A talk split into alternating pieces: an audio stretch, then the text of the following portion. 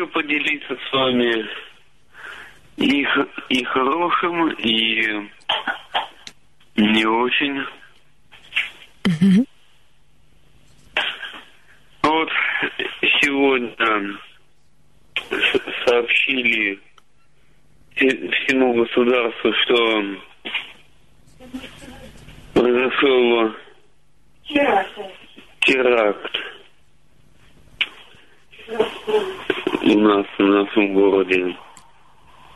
Да. А мне раньше говорили, что в Ростове никаких терактов быть не может. А это уже второй теракт. Потому что первый был у нас в 93 году, когда детей забрали заложники. А вот что сейчас, я сам себе не могу ответить. Это несчастный случай или это теракт, я не знаю. Что вы думаете об этом? Володя, я думаю, что это теракт. Да. Я предчувствовал, что подобное будет в Ростове. Потому что это вот этот наш город между Украиной, между Кавказом. Поэтому ничего удивительного нет. Да. Это неудивительно. Да, ну, что еще могу рассказать? Готовлюсь я к распечатке в книжку. И в интернет тоже с, рисун- с рисунками из, из своей рукописи. Мгм. Я уже сделал обложки. Хорошо. Обложка будет на книжке, и, обл- и рисунок пойдет в интернет. Ну, это трудно рассказать. Я скажу вам, что и, и та, и другая иллюстрация имеет э, свой смысл. Револьвер к роману «Белое движение». Сумка на плече нищего – это к роману про нищих, и герб генерала Дубельта – это к роману. Но герб я, конечно, срисовывал. Мгм. Я не мог сам придумать такого. Да и зачем придумывать самому? Конечно. Вот. А вторая иллюстрация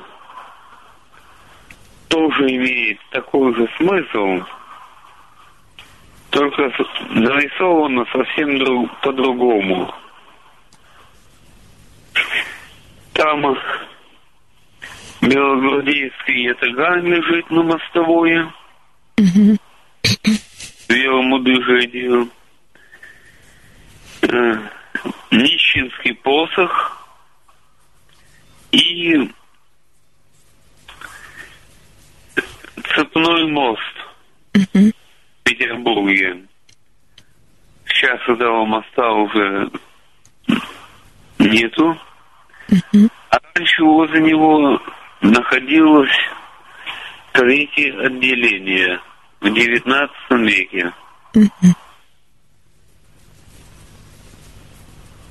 Хорошо. Я это нарисовал, я это потом пересниму.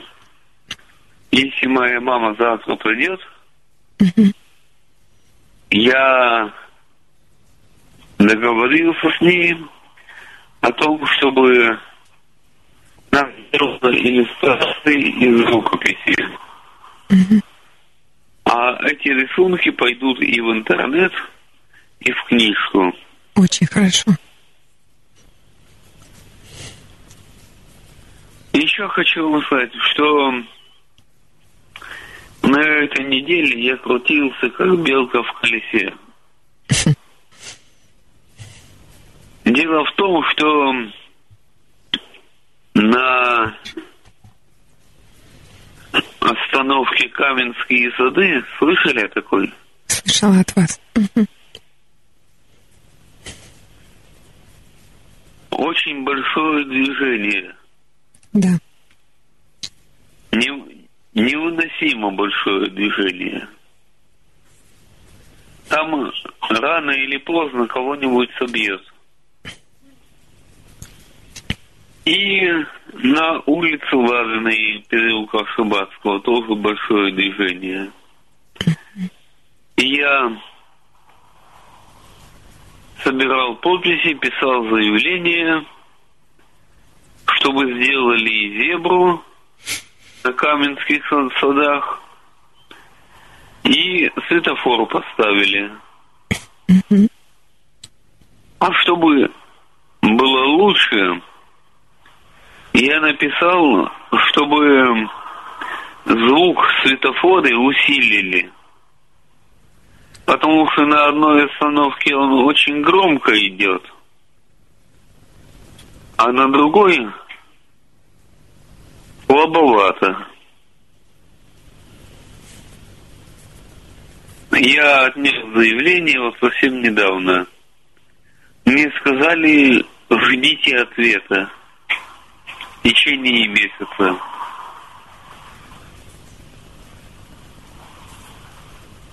Вот работаю регулярно в саду с утра до вечера. Очень хорошо. Читаю нашему пожилому соседу исторические лекции. Это он попросил? Да мы уже два года как и интересуемся этим. И он просит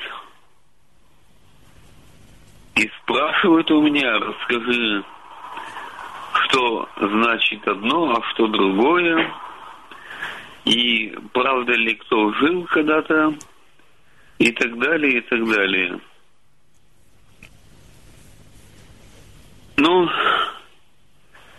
Анна Анатольевна, я вам в прошлый и в позапрошлый раз говорил, мой товарищ один все уверял меня в том, что вы ему звонили.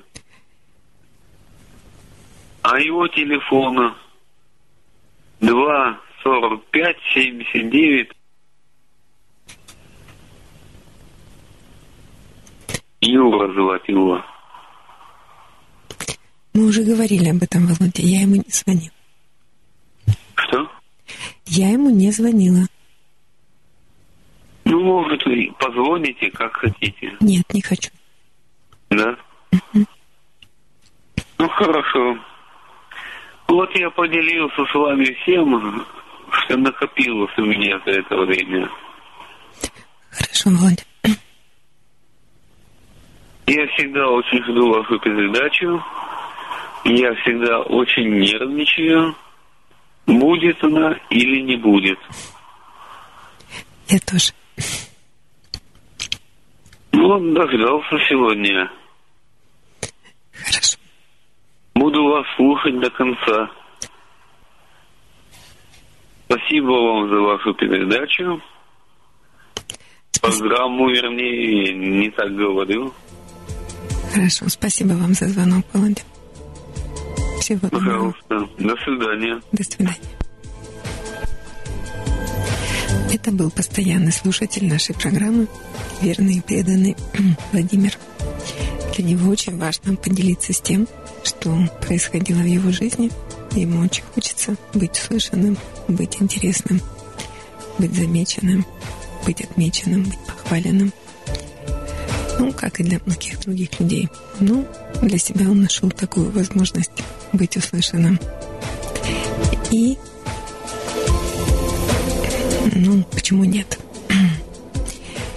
А, продолжаем нашу программу «Ночной разговор» с Анной Панковой, врачом-психотерапевтом в ночном эфире нашего рок-радио «Тихий Я жду вашего звонка по телефону 8 903 406 73 76 и городской в Ростове-на-Дону 256 73 76. Звоните.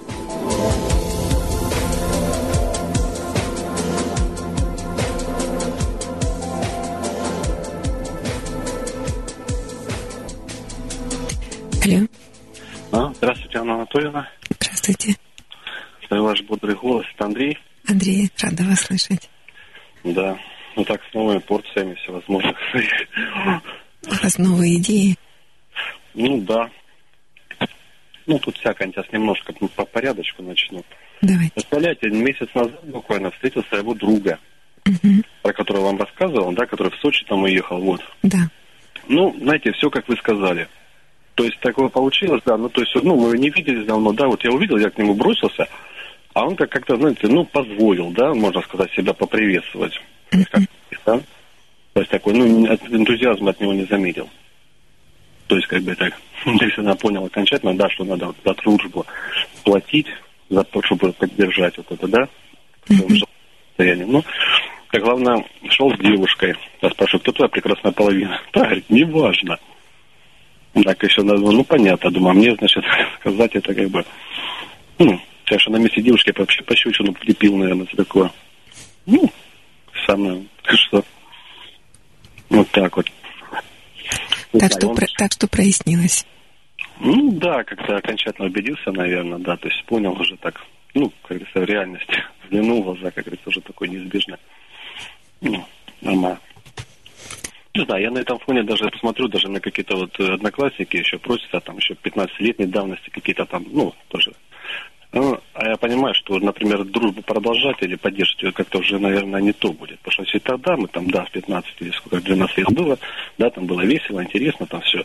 Ну, сейчас это уже не то будет. Понятно, что если вот на таком примере, там Ну, уже... подождите, ну, не то, с кем-то, может быть, будет другое, с кем-то не будет. Ну, так не, Я не закрывайте дверь. Пытаться не пробовал даже. Ну, ну, в принципе, я и там не вижу активности, что кто-то сильно пытался ко мне там, да, там прям все давай, там, чтобы там встретиться хотя бы предложил, да, там, как-то вспомнишь школьные годы, так сказать, или там, ну, не знаю, ну, я сильно не напрашиваюсь. Как бы, Ну, хорошо. Да. вот так, как-то вот такое у меня. Вот. А это все исследую, исследую. Все мне тут покоя не дается вечно. Просторы Вселенной. Ага. И вот недавно, вот, казалось бы, зашел, знаете, куда? В карты Google. Просто я как-то давно заходил и вот как-то обратил внимание, что там, ну, вот эти вот есть посадки показаны, да, вот эти, которые вдоль трассы, деревья высажены, да. И я же как-то что-то заглянул, но я когда давно обратил внимание, что они очень, очень ровно посажены как-то вот. Думаю, ну неестественно, такой точностью, таким, ну, там и параллельно, и 90 градусов расчерчено, такой, ну, как под линейку. Сначала, ну, как, не слегка, а потом решил больше рассмотреть. Тоже, ну, глянул, смотрел, смотрел, тоже рассматривал. Потом нахожу какие-то круги, даже нашел какие-то странные рисунки то ли из деревьев, то ли из кустарников, не знаю. Тут прям такие четкие круги буквально, если вправо от Ростова там см- Потом нахожу, значит, вообще рисунки из четырех линий деревьями, то есть начинается от Черкесска и заканчивается возле листы. То есть не прерываются, ну, где-то, может, в населенных пунктах там ну, четыре параллельных линии идет из деревьев под 90 градусов преломляются от ступенькой там, и вот так вот идут вот образуют рисунок. Думаю, удивился, думаю, как это, зачем, как можно было дверь. Ну, то есть такие зигзаги. Ну да, но даже как-то не зигзагом не назовешь, это очень точные такие преломления. Потом другая еще есть от Белой Калитвы и до Пензы. Из трех линий состоит. Тоже она там через населенный пункт идет, преломляется. То есть, ну, то есть поразил, во-первых, очень масштаб, конечно, большой всего-то. Это можно по всем картам рассмотреть. Можно увидеть везде. И, ну, масштаб, конечно, и точность. Что самое странное, точность. А, так главное, Вот если в Якутии посмотреть, там наоборот, там леса, но дорожками пешеходными, или как-то маленькими дорожками, там на клетке расчерчены леса. Это вообще удивительно просто. Думаешь, это когда, как. Тем более, если говорят, что э, 200 лет назад все вымерло живое, то есть была, говорит, планетарная катастрофа. 200 лет? Да, 200 лет назад. И есть даже, вспоминается в истории, как год без лета. Это 1816. То есть была зима круглый год. Или даже несколько лет. То есть когда, ну, в результате чего-то там, какого-то катаклизма, и вымерло все же, ну, деревья, все вот, ну, в общем, все вот эти вот историки, которые, ну, некоторые исследовали, они ссылаются на то, что нету деревьев старше 200 лет на планете. За исключением там каких-то секвой, которые там в начале века вырубили тысячелетний. Ну и дуб у нас есть в России тысячелетний какой-то. И все. На всей планете деревья двухсотлетние буквально. Ну вот, и то есть, понятное дело, что тут высадка какая-то странная, да, то есть, чего. Вот. Так главное, когда я вот начал искать по интернету статьи, оказывается, да, говорит, в 49 году был приказ Сталина, да, о засадке э, полей о, для защиты от суховеев чтобы уменьшить воздействие ветра на поля, да, и вроде как улучшило урожай, там все. Но я что-то не поверил. Ну, потом посмотрел фотографии времен Великой Отечественной, то есть особенно про самолеты. И представляете, там эти полосы уже были. Что интересно. То есть и видно, что расчерчены там вот эти поля, там, да, вот это на земле, вот эти рисунки четкие, так что странные вещи получаются. Ну, то есть, да, то есть представить нереально, чтобы за 15 лет, да, там люди могли так, ну, не сколько там объем работы, сколько точность. Андрей, ну что удивительного? Вот вы же видели, когда проектирование, там люди ходят с такими приборами, а, геодезисты, и они там точно... Ну, это понятно, да. Ну, все расчерчивают. Тут очень там такие объемы колоссальные, то есть, думаю, ну это сколько надо было возить саженцев, во-первых, откуда саженцев столько, да, там, ну, то, то есть это в голове не укладывается такое как-то ну, я читала статью, что какой-то иностранный писал журналист, что действительно э, его поразил масштаб а, вот этих посадок, которые защищали от ветра, что ну, вот, это было очень ну, и своевременно, и нужно, и масштабно. То есть это не только вас удивляет.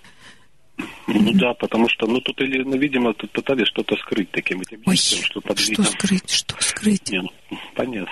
Андрей, Значит, это кто-то посадил на кто выше, кто видел это сверху и высаживал как-то. Так ну, что... наверное, аэросъемки тоже проводились. Ну или там. А что скрыть? Вот интересно. Ну, скрыть именно, кто действительно это все сделал. А кто, кто? Советские люди. Ну, понятно. Ну, будем думать, что советские... Припишем это советским людям, правильно? Так что такое... Пусть все ломают голову, действительно, как это советские люди так посадили. А, вы Хотя там... а что, да. советские люди не способны что-то сделать четко? Не способны, горжусь советскими людьми. Почему? Ну, да, что особенно... на такое способны, так что... А вы думаете, что это инопланетяне сделали?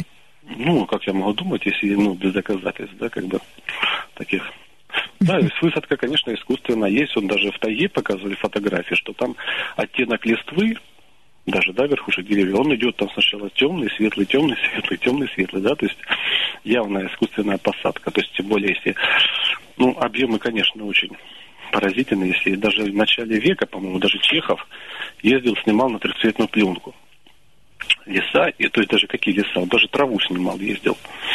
Даже там вот э, ну, там голые степи у нас стоящие, там еще ничего не выросло, даже в начале века, по сути, не было еще ничего. А тут вот уже проходит сто лет, буквально через сто лет уже у нас тайга, там уже до сих пор ее там рубят, режут, да, там постоянно туда на лесоповал отправляют, сколько людей провинившихся. Тоже как-то удивляешься, думаешь, что такие события какие-то происходят, мимо проходят как-то. Ну, меня, например, э, очень удивило такое событие, Первое, когда, не помню уже сколько года, два или три назад, я вышла на, сад, на, на Садовую летом, ну, угол Садовой и Ворошиловского, и иду по Садовой и чувствую что-то не то. Вот, вот как-то вот вообще странное ощущение. И потом понимаю, что спили на деревья большие. Что их нет, и как-то вот и улица какая-то была как голая, и я чувствовала себя как вот как без одежды непривычно. Так вот, что меня удивило, что все-таки деревья вместо срубленных высадили. это меня удивило.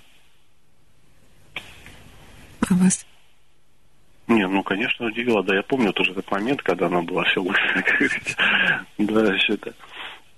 Ну, сейчас, правда, сейчас не помню, какие именно сейчас размер деревья. Ну, ну, они не такие большие, но они вырастут. По-моему, липы или каш, ну, какие-то такие благородные деревья. Вот это да, все-таки... Ну, липы, да, они ароматные, в общем да. запахом хорошим.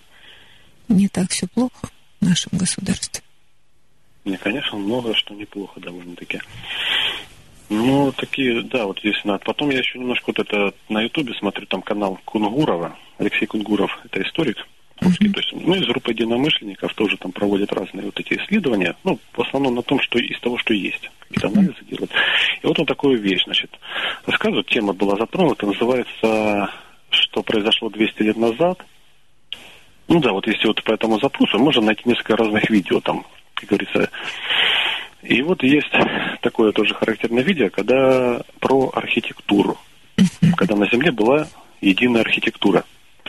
И вот показывают, интересно, вот такие здания, вот знаете, как наподобие нашего ростовского цирка, вот колониальный стиль называется. И вот ну, в подобном стиле здания, в общем, по всему миру имеются. Даже там в Австралии, на Кубе, в Чили, там, ну где только не То есть, если даже не знаешь, чем человеку показать, сказать, где там, он скажет, да, большой театр, mm-hmm. спутать можно с каким-то театром, да, а на самом деле единая архитектура. И причем даже это даже не 19 век, потому что 19 век воевали весь. Причем на гравюрах изображают, что вхождение там Константинополь, да, а он уже этот стоит там, вот этот дворец. Да, то есть, то есть получается, еще в 18 веке или, может, чуть раньше строили угу. по всему миру. Представляете, архитектура. Только это, по-моему, не, не колониальный, а неоклассицизм или Ну, я имею в виду просто для примера взял, то есть угу. та колонна, а сверху треугольник. Да. Вот они по всему миру. Тут, естественно, вот задаешься вопросом, а где материалы производили, да, а как доставляли, главное. Угу. То есть вот такие памятники, которые нам оставили загадки, в общем-то, такие вот. То есть э, сейчас непонимание, как это все ну, осуществимо-то было. Вот так вот. Так, это интересно, да. Это вот, да, вот это действительно волнует, как-то так, думаю, задумаешься, думаю, странно, да, получается, если уровень развития это был, получается, технологий, да, и всего знаний выше, чем сейчас. Да, вот бы те технологии, да сейчас, и, например, на Ворошиловском вместо этой ужасной стекляшки гостиница Европа построили бы вот такое здание. Как было бы хорошо. Ну, уже навряд ли кто-то сможет построить. Нет, построить, нет, построить-то могут, просто разрешат ли, захотят ли строить такие здания. Ну, это даже там вопрос. Хотя, знаете, я видела, ну, собственно, каждый день вижу а, угол Семашка и Филимоновской, ну, вот в, в центре, между газетным и Семашко какое-то частное лицо построило маленький дворец. Вот как раз та, та архитектура, о которой вы говорите, классицизм, вот на отдельно взятом участке, небольшой участок, построен настоящий дворец с колоннами, с фронтоном таким треугольным и покрашен такой традиционный, ну, примерно желтый цвет. Вот ради интереса, если вам интересно, а, можете прийти посмотреть. Вот совершенно настоящий. А это Семашка газетным? Это между Семашкой и газетным, а улица Филимоновская. Хорошо, ну, если вдруг окажусь. Да, если окажете, посмотрите, получите удовольствие.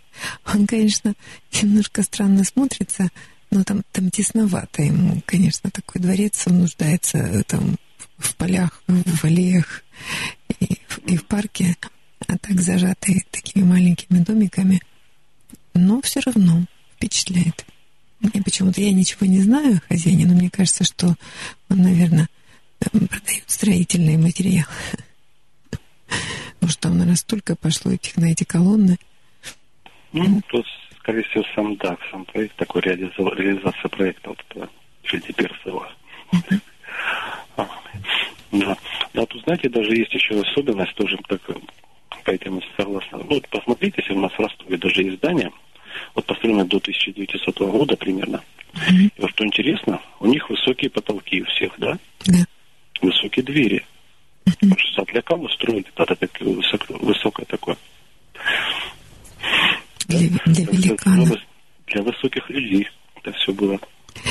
Да нет, просто другие были стандарты. Это просто акселерация ну, началась гораздо позже. Стандарты. Я считаю, что это для высоких людей строились под себя. Причем даже московская и санкт-петербургская архитектура, они что уже само собой, да, высокий вернисаж, это все высоченные. Ну, там, конечно, у нас имеется упоминание буквально о нескольких людях, буквально там еще в начале века, там, оставшихся.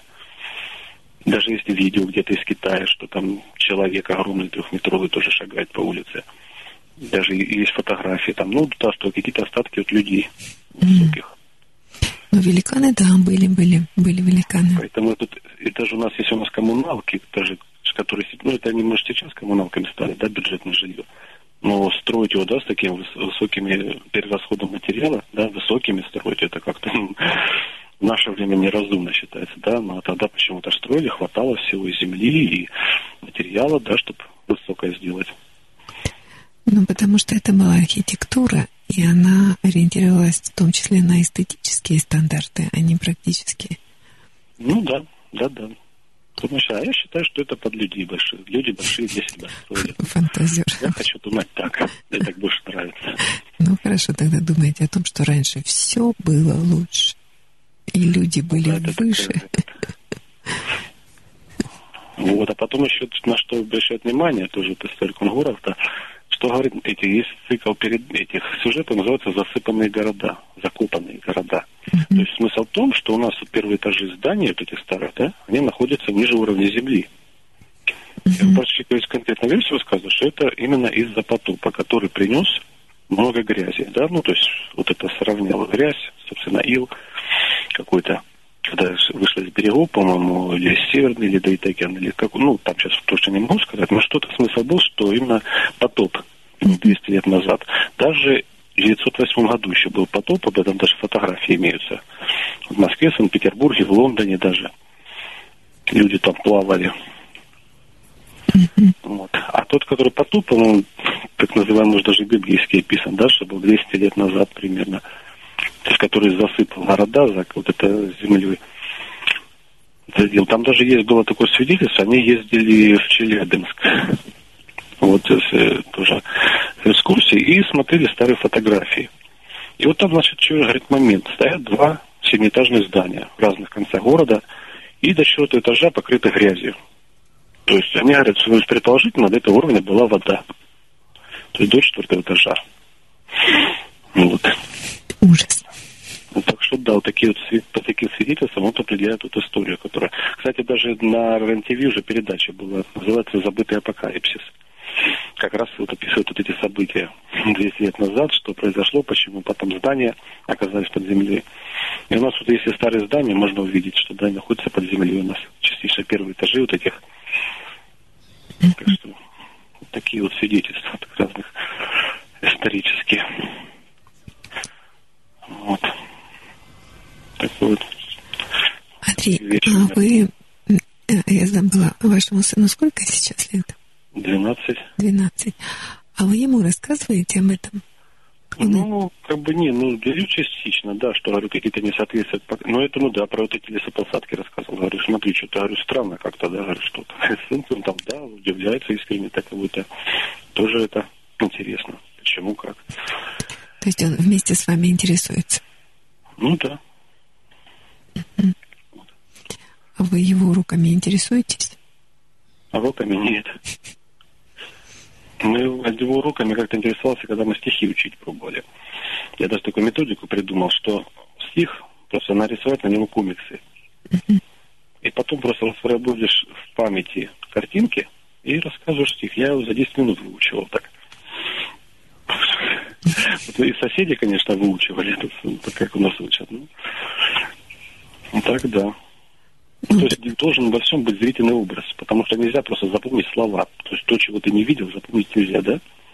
Ну, если у человека очень выраженная визуальная память, то, конечно, ему лучше видеть картинку. Ну да, Но... есть нужно, чтобы и звук, и, и звук, видео да. было как вот. А если еще и запах, то вообще. Ну, такие вот иногда Так, приходится так получается, что вы уроки не проверяете у него? Нет, я этим нет. По творческой части у меня жена. Поэтому, А она успевает? ну, приходится. Ну, сами знаете, да, как вы это успевать везде. А почему вы не проверяете у него уроки? М, Да как-то, не, ну если я начинаю это проверять, он сразу кричит, мама, помоги. Давай. Сама, ну, так, это, ну, повелось как-то и все, я как-то не лезу никуда уже. То есть вы, когда проверяли у него уроки, вы сердились очень? Нет, наоборот, ну, может, строго подходил, наверное.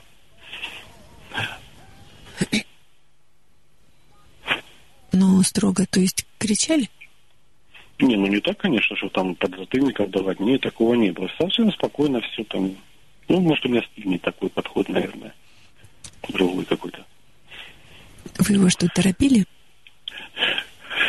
Ну, я не знаю, как сказать. Ну, просто ему не хочется, чтобы, ну, как сказать, непривычно, что надо. Может, вы его критика- критиковали? Помягче. Нет. Нет, ну, честно, у меня даже не было сказать, возможности даже узнать точно, что именно я делал, потому что, ну, я так не занимался, в общем, так сказать, чтобы именно так. До такой степени. А как вы думаете, ну, для него, как для мальчика, вообще-то важно, чтобы вы им Не, ну, занимались? конечно, важно, все важно. Считаю, что А что, вы с ним вместе что-то делаете? Нет, да, периодически что-нибудь вместе делаемся. У нас было как-то и мыло делали вместе. Ну, то есть периодически бывают какие-то интересы возникают у него или у меня, и мы это вместе делаем. Э, Гидролизер как-то построили. Даже, кстати, я хочу бы сказать свою версию, как молния получается.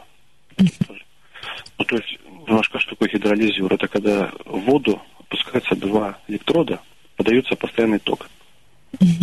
Вот. И в результате прохождения тока получается так, что, в общем, вот это водород с кислородом как-то, ну, в общем, перестраивается, а получается водород кислородная смесь, газ. И он взрывается, горит. Представляете, вода может гореть. Это было так удивительно.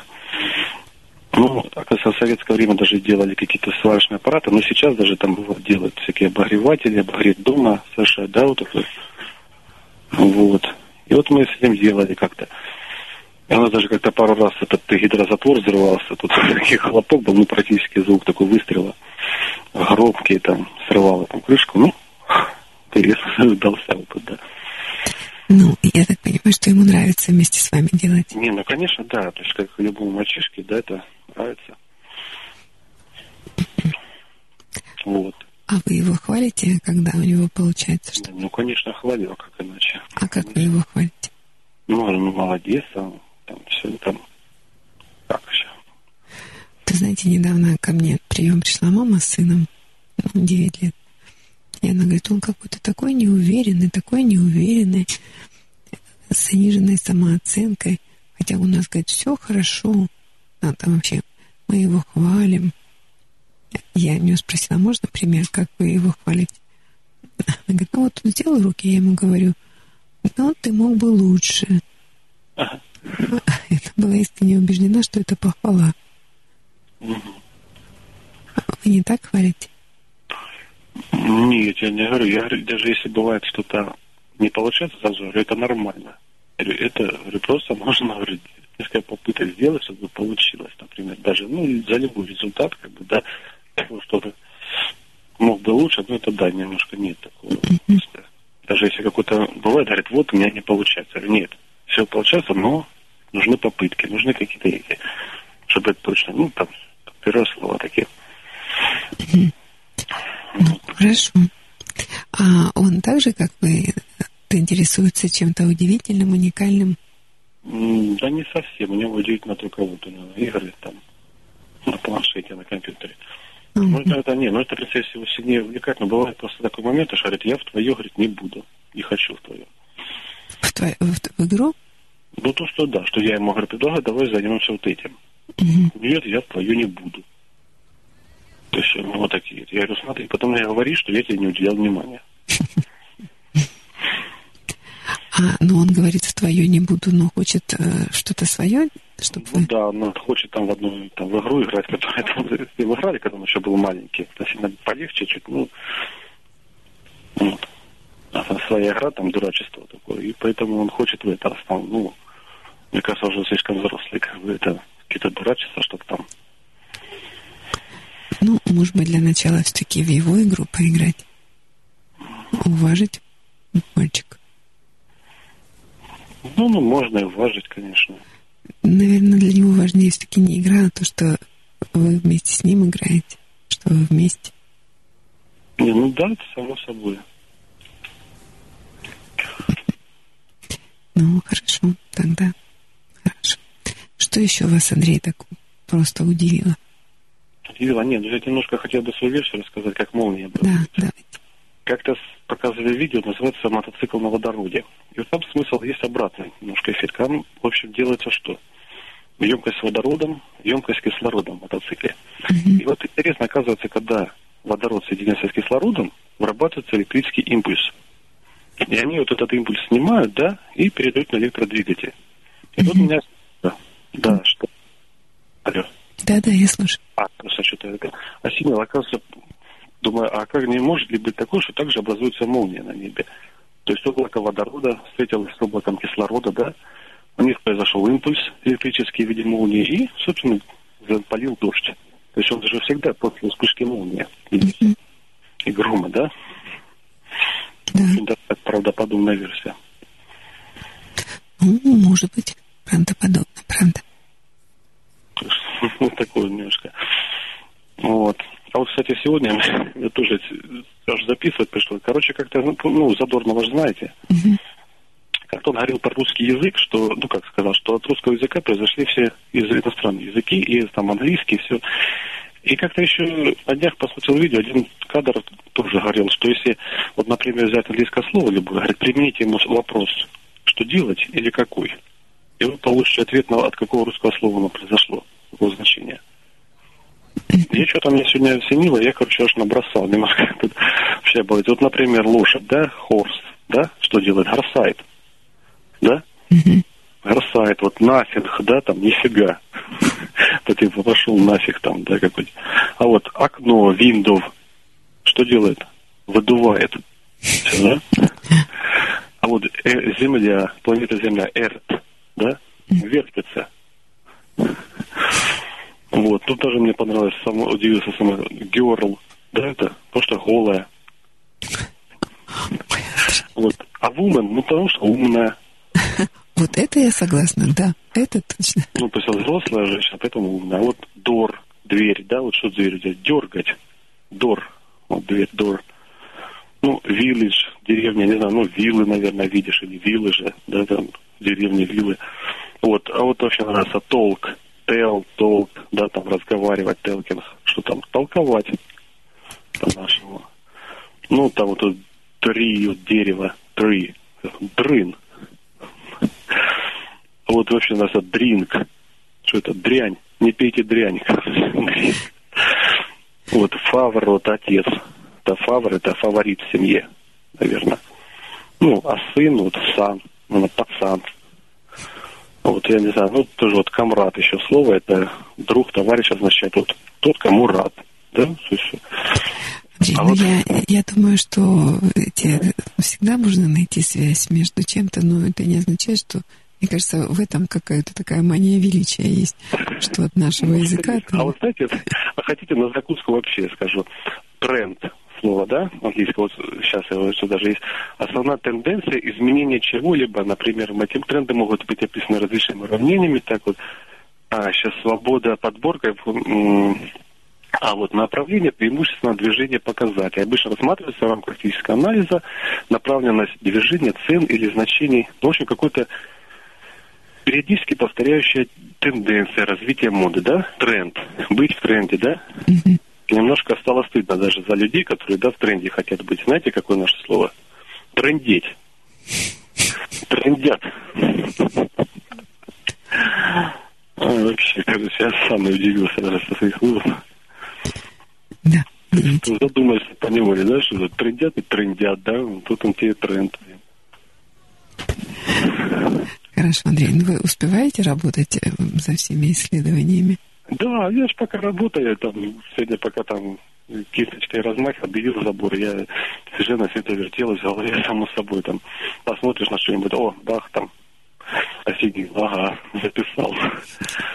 То есть, то есть даже, да, тут любой человек может просто задаться мыслью, такой, да, там, английские слова перебрать, да, надо задать вопрос, какой и что делает, да, что делает, там что-то, то-то, да, и сразу такие вырисовывается такие четкое понимание. Ну вот этот Пусси, например, да, ну что там, может, усы у нее пошикушка, да, там усы. Или пусикет, там, думаю, может, паскуда такая, да, там на стол залезла, короче, пусикет. Вот такое чувство, как будто кто-то вот, да, там жил с русскими, да, вот это все слышал, видел, да, вот эти слова, там, ну, и запомнил в таком виде все это, да, как там. Ну, вот вообще у меня нет такого впечатления, Андрей. Вот, вот вообще нет. Я люблю русский язык. Вот, кстати, э, но я люблю свою родину, да. Но вот так вот ее при, превозносить, что исток вообще всего, ну, слушайте, ну это и смешно. Вот если вы любите русский язык, послушайте, то в эту субботу, то есть завтра, завтра восьмое, завтра будет а, всемирный, а, всеобщий диктант. Вы знали об этом? Откуда мне знать? А, вот видите? Да. Так а как же? Смотрите, так вы любите русский язык, а про это не знаете. Нет, это в той степени, что... Вот послушайте, а, это проходит уже несколько лет, лет пять, по-моему.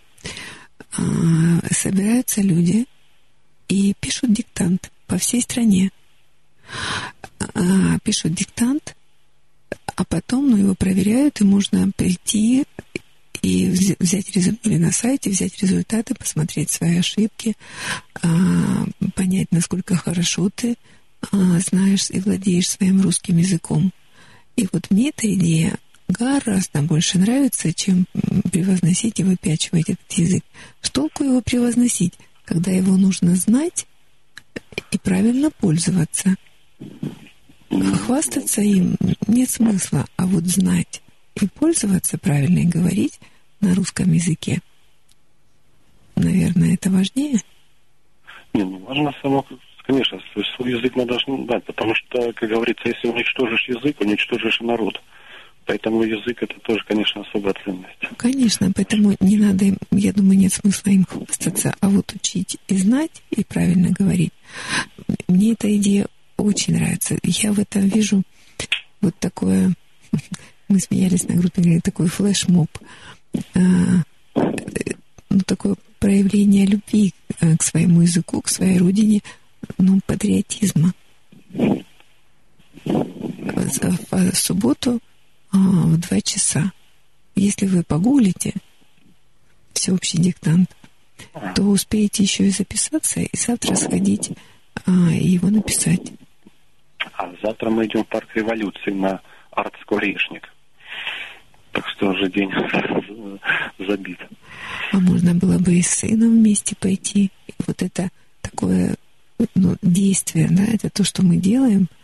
Вот так же, как когда началась эта ленточка георгиевская, такое видимое проявление патриотизма, что люди, ну как могут выразить свою любовь наглядно, любовь к родине. Вот они завязывали эту ленточку, привязывали также и всеобщий диктант. Я думаю, что это проявление любви к своей родине, уважение к языку. Да.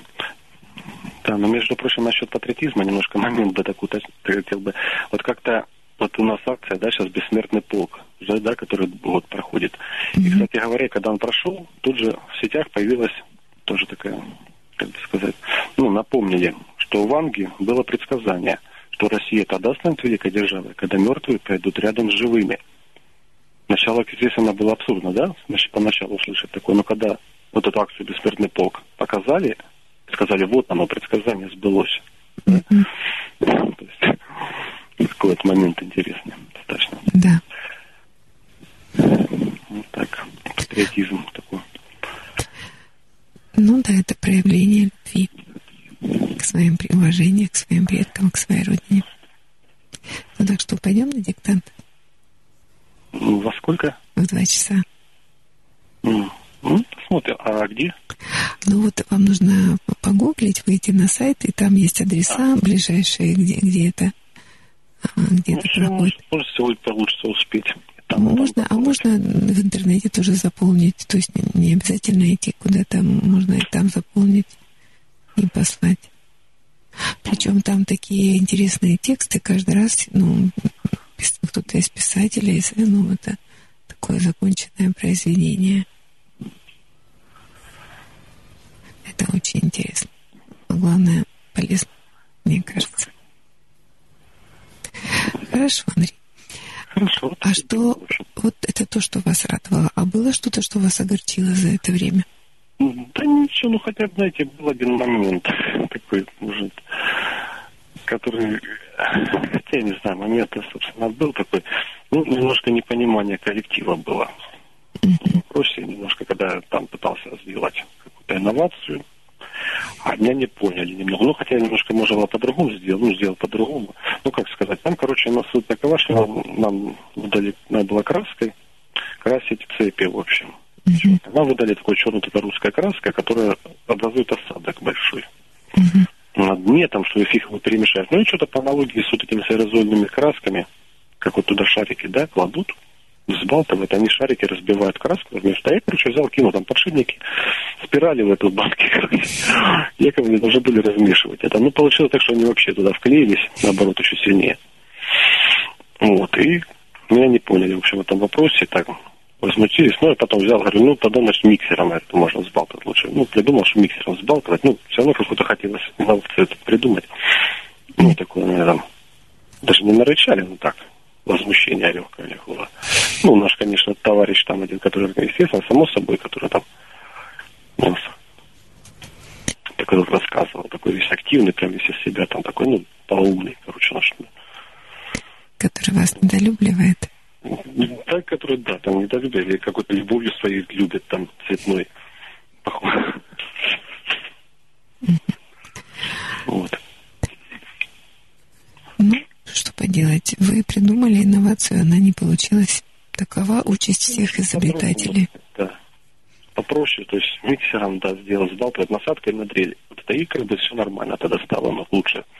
Вот, ну, все равно это так вот посмотришь, ну, тоже они там сразу принципиально, как-то там палочками, палочками, что тут лишь бы, как вот лишь бы по-своему. Но я все равно, знаете, вот одну деталь заметил, что э, все равно вот каждый будет свое гнуть. Да, вот все равно каждый, вот лишь бы не согласиться на какое-то мнение другого человека, да, на его не уподобиться. И вы вот, такой, и вы вот такой же.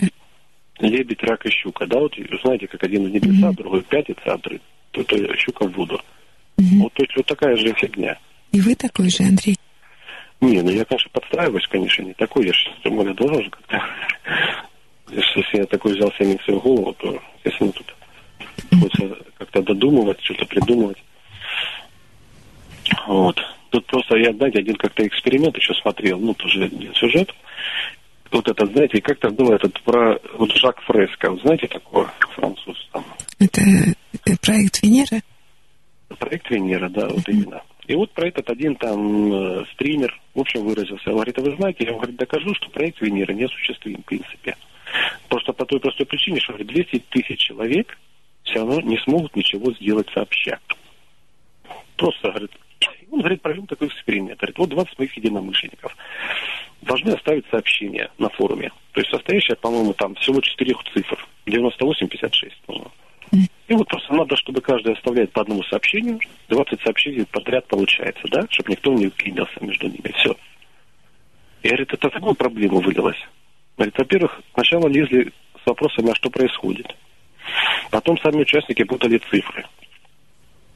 Потом уже какие-то тролли появляться начали. Но потом, когда уже еще подключилось пять модераторов, которые отгоняли вот этих, отметали всех, да, лишних, да, тогда уже получилось 20 сообщений подряд всего лишь, да, надо еще проще. Вот, но он говорит, что если кто-то, группа людей берется что-то делать, от вот этой группы еще нужно, говорит, э, в общем, 20%, 25% людей этого количества, которые будут закрывать рты остальным. Так. Ну, то есть организовывать, руководить. Да, то есть он даже как-то Жириновский сказал, говорит, какая нафиг, говорит, может быть власть народа. Говорит, подумайте, говорит, если вот столько народу, и каждый будет свою власть насаждать, что получится? Это семерых нянек дитя без глаза. А что тогда будет вообще, эти 40 миллионов человек власти, блядь? Это вообще... Что такое-то тогда задумался, я тоже думаю, да. Ну, если, тем более, да, если, думаю, даже 3-4 человека не могут к какому-то общему мнению прийти, то какая там может быть действительно власть народа. Да, если не могут. А если могут, ну, люди не могут быть одинаковыми, у них могут быть разные мнения совершенно, но если они договариваются, то действительно тогда становится силой. Но для того, чтобы договориться, надо же уступить или помолчать. Вот да. Надо Мне нравится. Не помню, какой-то сенатор выразил основную идею демократии. А, вы говорите свое мнение, я готов вам перегрызть, перегрызть горло, но я готов перегрызть его в первую очередь тому, кто не даст вам говорить, тому, кто не даст вам высказаться. Я это понимаю, да, действительно, демократическая форма, она гораздо более а, сложная, чем авторитарная, чем власть одного человека. Но все равно этот процесс идет, и это будет происходить постепенно, где-то как-то, ну такая вот, не помню, какой-то термин есть, или лоскутная демократия, или какая-то вот такая парциальная, частичная ну, у нас, например, в стране, а, ну, поставторитарная. Но мне кажется, это будет все равно развиваться. Мы к этому, в конце концов, будем идти. Что придем, но идти будем. Надо стараться. А в чем смысл этой демократии? Какой смысл? Ну, в том, что она, ну, такая частичная, неполная. А помните, мы на чисто по-ростовски проводили такое упражнение «Шумерский счет»? Угу. Да. Но ведь, смотрите, там было 20 человек. Ну, как правило, 20 человек. И в конце концов мы договаривались. И ну вот только там цифры писали они, да, сообщения, а мы это делали на услуг, а, говорили цифры от 1 до 20. И достаточно быстро это удавалось. Угу. Ну, это если да, это если какое-то общественное бессознательное, да, как говорится, единый, mm единому разуму подключаться, да. Ну, это еще может, да. да. То есть это в ответ на эксперимент этого стримера, что это возможно, но если есть, а, опять же, ну, есть желание, есть готовность, и есть все-таки некое объяснение, чтобы люди понимали, что от них хотят. И было и желание. Причем, честно говоря, я много проводила эту игру, это упражнение, в том числе среди наркоманов в реабилитационном центре. За час сорок они так и не посчитали на двадцати, потому что они очень эгоцентричные – и каждый хотел только свое. Причем так интересно, там были двое ребят, они были, ну, такие кавказцы. И они все время выкрикивали свое, они очень громко кричали. А, и когда и они кричали, и тогда всем остальным тоже приходилось кричать.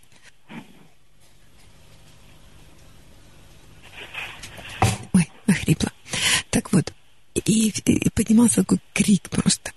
И тогда я попросила, чтобы они... А я спросила, ну почему кричите? Они говорят, если я не буду кричать, меня затопчут. И я попросила их говорить шепотом. И когда они стали говорить шепотом, все остальные стали говорить тоже тише. И для них это было наглядно, потому что в основе этого крика, этой агрессии лежит страх. Действительно страх, что затопчут, а страх, что там уничтожат, и поэтому они так кричат. Но они перестали кричать. И перестали кричать другие люди. Вот я видела такое удивление было у них совершенно неожиданно. Но, тем не менее, так они и не посчитали до 20. А они, правда, очень быстро придумали уловку. А, они так перемигнулись, пере, переглянулись и стали четко говорить через одного. Ну, то есть не рядом, да, а, но это же не считается. А вот так, чтобы настроиться, почувствовать, уступить, а, сказать тогда, у них так и не получилось договориться. Вот а на чисто по-ростовски у меня был такой момент, уже мы играли, и одна девушка, ну, ни разу не говорила свою цифру. Ну, как-то вот она там тушевалась. Наступил момент, когда все молчали до тех пор, пока она не сказала. Ну, то есть на нее было такое оказано давление. Ну, скажи, да, ну, прояви себя. Ну, вот она потом это почувствовала и сказала, да, это мне было такое чувство, что вот все меня подталкивают. Причем это было, когда была с закрытыми глазами. И она, в конце концов, сказала свою цифру, хотя до этого долго не решалась. Поэтому, Андрей, я думаю, по-разному есть и да, и трудно договориться, и можно договориться. А одного, одного варианта нет. Как вы думаете? Договориться, ну, можно, наверное, да, если когда предварительно, как говорится, по предварительному сговору, боже, наверное, да, как в статье говорится. Ну да, или есть общая идея, которая людей объединяет. Ну, это, знаете, как, как там говорится, вот есть идея, да, там, против кого будем дружить, да? Или Но это негативная как идея. Есть, э, есть позитивная идея что-то создать или ну, что-то ну, сделать. Ну да, если какой-то идет что-то, строительство объекта какой-то строительство, ну даже стройка, например, если какая-то идет, да, тоже. Ну, понятно, что объединяет желание заработать денег, да, uh-huh. да каком-то. Ну да, в этом точно их объединяет одно желание заработать денег. А там уже, да, то есть, то есть ну... там сейчас, соответственно, должны как бы, чтобы все это прийти к результату, чтобы слаженная работа была. Ну да, тоже верно. Ну и при этом у них может быть общая идея построить этот дом, который нужен. Есть ну, такая да. притча маленькая. Шел человек и видит, по дороге один несет камни. Он говорит, что ты делаешь? Он говорит, таскаю камни. А за ним идет следующий, несет. Говорит, что ты делаешь? Он говорит, строю храм. А, и все? Да, все. Ага, ну да. Поэтому, если есть идея построить ну, дом или храм, она тоже объединяет. Ну, заработать деньги — это как, как, как побочный результат хорошо организованной деятельности. Ну да, я говорю, просто рассмотреть можно с разных сторон. Да. Хорошо, Андрей. Ну, мы рассмотрели со всех сторон, все ваши идеи рассмотрели. Давайте искать следующее.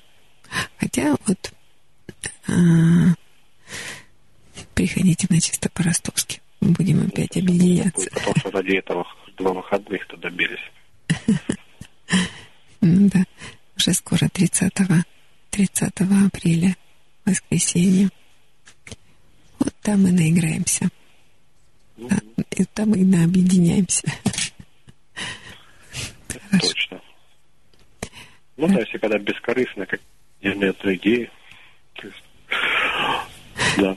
Да, бескорыстные добрые дела повышают уровень эндорфинов и повышают самооценку. точно. Хорошо, ну тогда до встречи. Ну, все, до свидания, приятного эфира, приятной ночи. Спасибо вам, всего доброго. Всего благ. Спасибо за звонок. Это еще один наш постоянный давний-давний слушатель Андрей. Ну, насколько я помню, по-моему, он, мне так кажется, он водолей. Ну, настоящий русский национальный характер. Идеи, идеи, идеи, идеи высокие идеи. Да, у нас есть следующий звонок. Алло. Алло. Да. Здравствуйте. Здравствуйте. Я вас слушаю. Есть такая проблема. Ой, подождите, выключите, пожалуйста, приемник, потому что от него большой шум, и просто по телефону давайте говорить. Зачем приемник? Выключить, да. Алло, вы меня слышите? Теперь да. Угу. Есть такая проблема. Это моя мама. Угу. Она, а, ну, делает мне постоянно позднее. Ну как, я ее постоянно поддерживаю, поддерживаю. Ну вот такие вот нервы у меня постоянно происходят. Она работает у меня домработницей. Еще раз, она у вас работает? Нет, она работает домработницей. А сколько, Моя мама. Сколько ей лет? 51. А вам? А мне 20, ну, 28. Угу. 29 вот будет. Угу. Вот. Ну, проблема постоянно, она, ну, как сказать, э, ну, у нее проблемы с э, квартплатой. Ну, и она на меня вешает, что говорит, ну, дети должны обеспечивать. Я говорю, как такое вообще возможно? Говорю, раньше родители давали все, вот мы с ней постоянно ругаемся, спорим, ссоримся. Отца у меня нет, номер. Mm-hmm.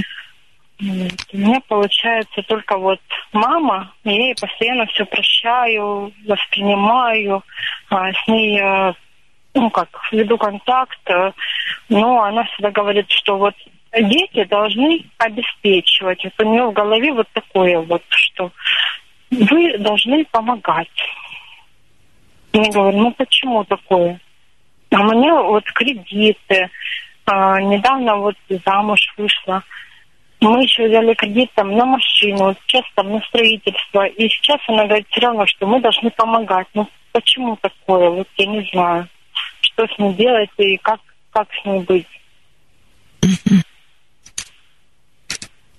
А как давно умер ваш отец? Я еще была маленькая, мне где-то было года четыре. А что с ней случилось? Сердце, ну, остановилось сердце. А вы единственный ребенок? Да, да. И когда... А как поженились ваши родители? Есть история? Да, конечно. А, ну, они встретились там, трамвай семерка. Ну вот. И э, в трамвае встретились, он ехал с э, Ольгой только отслужил. И встретил ее, он такой, как Кузьмин, а она такая Алла Пугачева. И встретились такие, ой, и там, ну, вспыхнуло чувство. История такая вот. Нет. И э, чем занимался ваш папа? Кем он работал? Работал э, проводник э, трамваев, вот, ну, именно проводник трамваев. Води водителем? Да. Угу. А мама? Мама работала на молоте газетчиком. Угу. И когда а, муж умер, вашей маме сколько было лет? А, сколько? Ну, где-то пять-шесть вот так. Угу. И она осталась а, одна с ребенком? Да, со мной осталась. Э, и сказала, что она мне всю жизнь не дала. И вот э, она мне все время попрекает, что я тебе всю жизнь отдала, а ты меня бросила. И постоянно вот э, я вышла замуж, и она мне постоянно вот упрекает, что вот я тебе всю жизнь отдала, а ты меня бросила. Ты ушла от меня, вот и такое. Ну, сейчас подождите. Вот она осталась с вами вдвоем, а кто-то помогал ей, бабушке, дедушке? Бабушка, да, была одна по ее, а, ну как, ее мама. Она жила с вами или отдельно? Ну, приходила, помогала. Угу. Но жила отдельно? Да, отдельно. А она жила одна или с дедушкой? Ну, да, был дедушка, ну, гражданский брак у нее был. Угу. Бабушка, бабушка жива? Бабушка жила, да, 14 лет в гражданском браке. Мгм. А сейчас бабушка жива? Нет, бабушка умерла. А, Пять лет ее нет. Но мама мне все время перепоминает, она мне вот каждый день звонит и всегда говорит, что вот а, я ей обязана. Я а, вот она, она мне всю жизнь отдала, а я от нее ушла, типа как отказалась. И вот я ей обязана. А какие отношения были у вашей мамы со своей мамой, то есть с вашей бабушкой? Вроде бы хорошая, но она постоянно там, когда я была подростком, вот сейчас мне 28, Мгм. почти вот 29 лет, вот в июле, она и всегда звонила, вот когда я была подростком, говорила, что я там себя плохо веду, то я прихожу поздно, то всегда звонила, ну вот как говорила вот так бабушке, хотя у них хорошие отношения было, она всегда звонила и говорила, что я, ну вот там себя плохо веду, там, ну, Ваша Ну, так, мама жаловалась, подросток. ваша Да, мама жаловалась нервничает. бабушке на Да, да. вас. Да, да. Ага. Она вообще склонна жаловаться? А Она вот э, папу очень любила, она до сих пор говорит, что очень любит его и очень за него, вот мы когда там на кладбище приезжаем, ну, ну чтит очень, никогда не говорила, что вот, против плохо. А на что именно она жаловалась э, на, на вас, своей маме? Что ее так... А, ну, именно, что именно я плохо там приходила поздно, а, вот это ты внучку хотела, вот зачем ты тут, м, а зачем вот ты мне настояла, ну вот такое вот, вот на ты поздно, поздно пришла, вот почему ты так делаешь, почему ты там вот ее постоянно загораживаешь, там загораживаешь, ну вот так вот, постоянно говорила. что бабушка вас выгораживает? Да, да, да. Так. А потом вы закончили школу и поступили учиться? Да, А на кого вы учились? на повара. Мгм. Это был ваш собственный выбор? Нет, это мама выбрала. А, по деньгам э, у нас был выбор, я хотела учиться на программиста. Программист, что-нибудь с компьютерами. Э, мы не могли потянуть там такие вот связи, там, РКСИ, потому что очень э, дорого. И мама выбрала э, поварское училище, ну, э, лицей. А, С последующим поступлением а, в Московский институт. Вот. Ну, я говорю, я не хочу, я не, не готова к этому. Ну, ничего, я говорю, залюбишь, захочешь. Я все равно училась, э, с этим же практика у нас была. Я говорила, я не хочу, мне не нравится это, мне это противно, я хочу, нравится с компьютерами. Она, нет, вот это вот. Я говорю, думаю, что я могу дать, это вот это вот. А то, что ты сама, потом себе дашь. И получается, она мне дала туда, куда я... То, то есть, куда она могла дать. Ну, то есть она дала вам то, что она могла. Да, да. И вы ее осуждаете за это? Нет, я ее не осуждаю, но она сейчас у нас пришли, прошло время, а я уже давно закончила. Это как лицей, закончила институт поварской. Мгм. Она инженера-технолога закончила. Но она постоянно мне звонит каждый день. Она мне постоянно делает э, нервы. Постоянно. Сейчас, подождите. Вот вы выучились, и вы все это время жили с мамой или отдельно? Да, да, жила с мамой. Но я была подростком, я там приходила там поздно, там в 12 часов в час начинала, звонила моей бабушке там и говорила, что вот вот она там пришла поздно в час ночи, вот твоя внучка, ты ее хотела, там, ну, вот такое вот.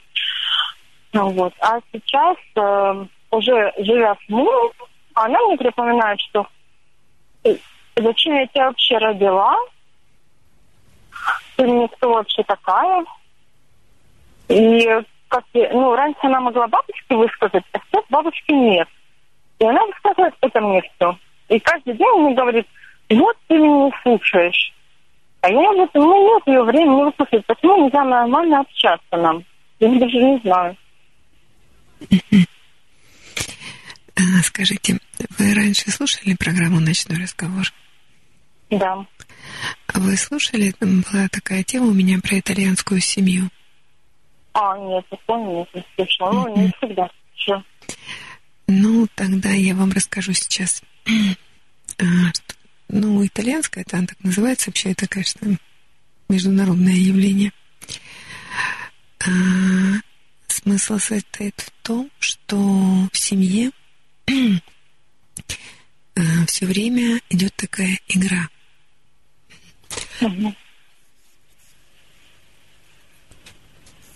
Да, да. Эта игра называется «Ты не такая».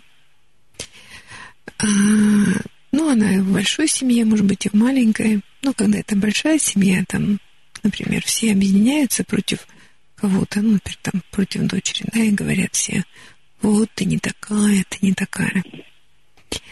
И ну, потом могут меняться, потом другой кто-то не такой, там, еще кто-то. Ну, как правило, один человек всегда прав. И чаще всего, ну, это или мама, или папа. И что лежит а, в основе этой игры? А, в ее основе лежит гордыня. Угу. То есть человек, а, обесценивая другого, таким образом самоутверждается. Ты не такая, ну, ты не такая дочь, да? Зато я вот такая, раз такая мать, да? Самая лучшая. И эта игра она продолжается долго. Почему? Ну, потому что гордыня ненасытна. Ее невозможно вот там взять и накормить. Да? То есть один раз там как-то вот сказать и успокоиться. Прям как свою маму. Угу. говорить. Да. И э, это нужно делать, ну, этому человеку все время. Но дело в том, что эта игра взаимная. Она, во-первых, она иррациональная как это я всегда говорю, что в гражданской войне победителей не бывает. Но она взаимна.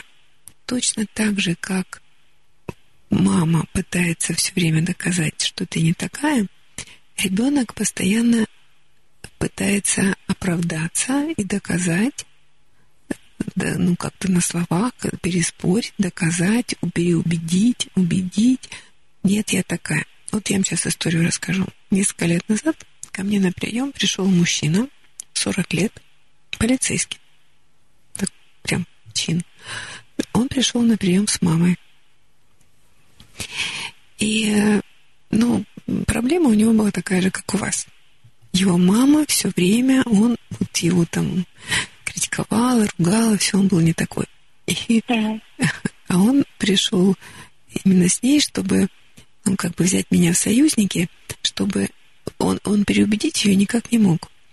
И он надеялся, что я смогу ее переубедить, что она ну, прислушается. Ну, она как-то не случайно пришел, там он программу слушала, она тоже слушала. Как-то он говорит, ну вот она вас там уважает, вот там как-то вот. Ну да.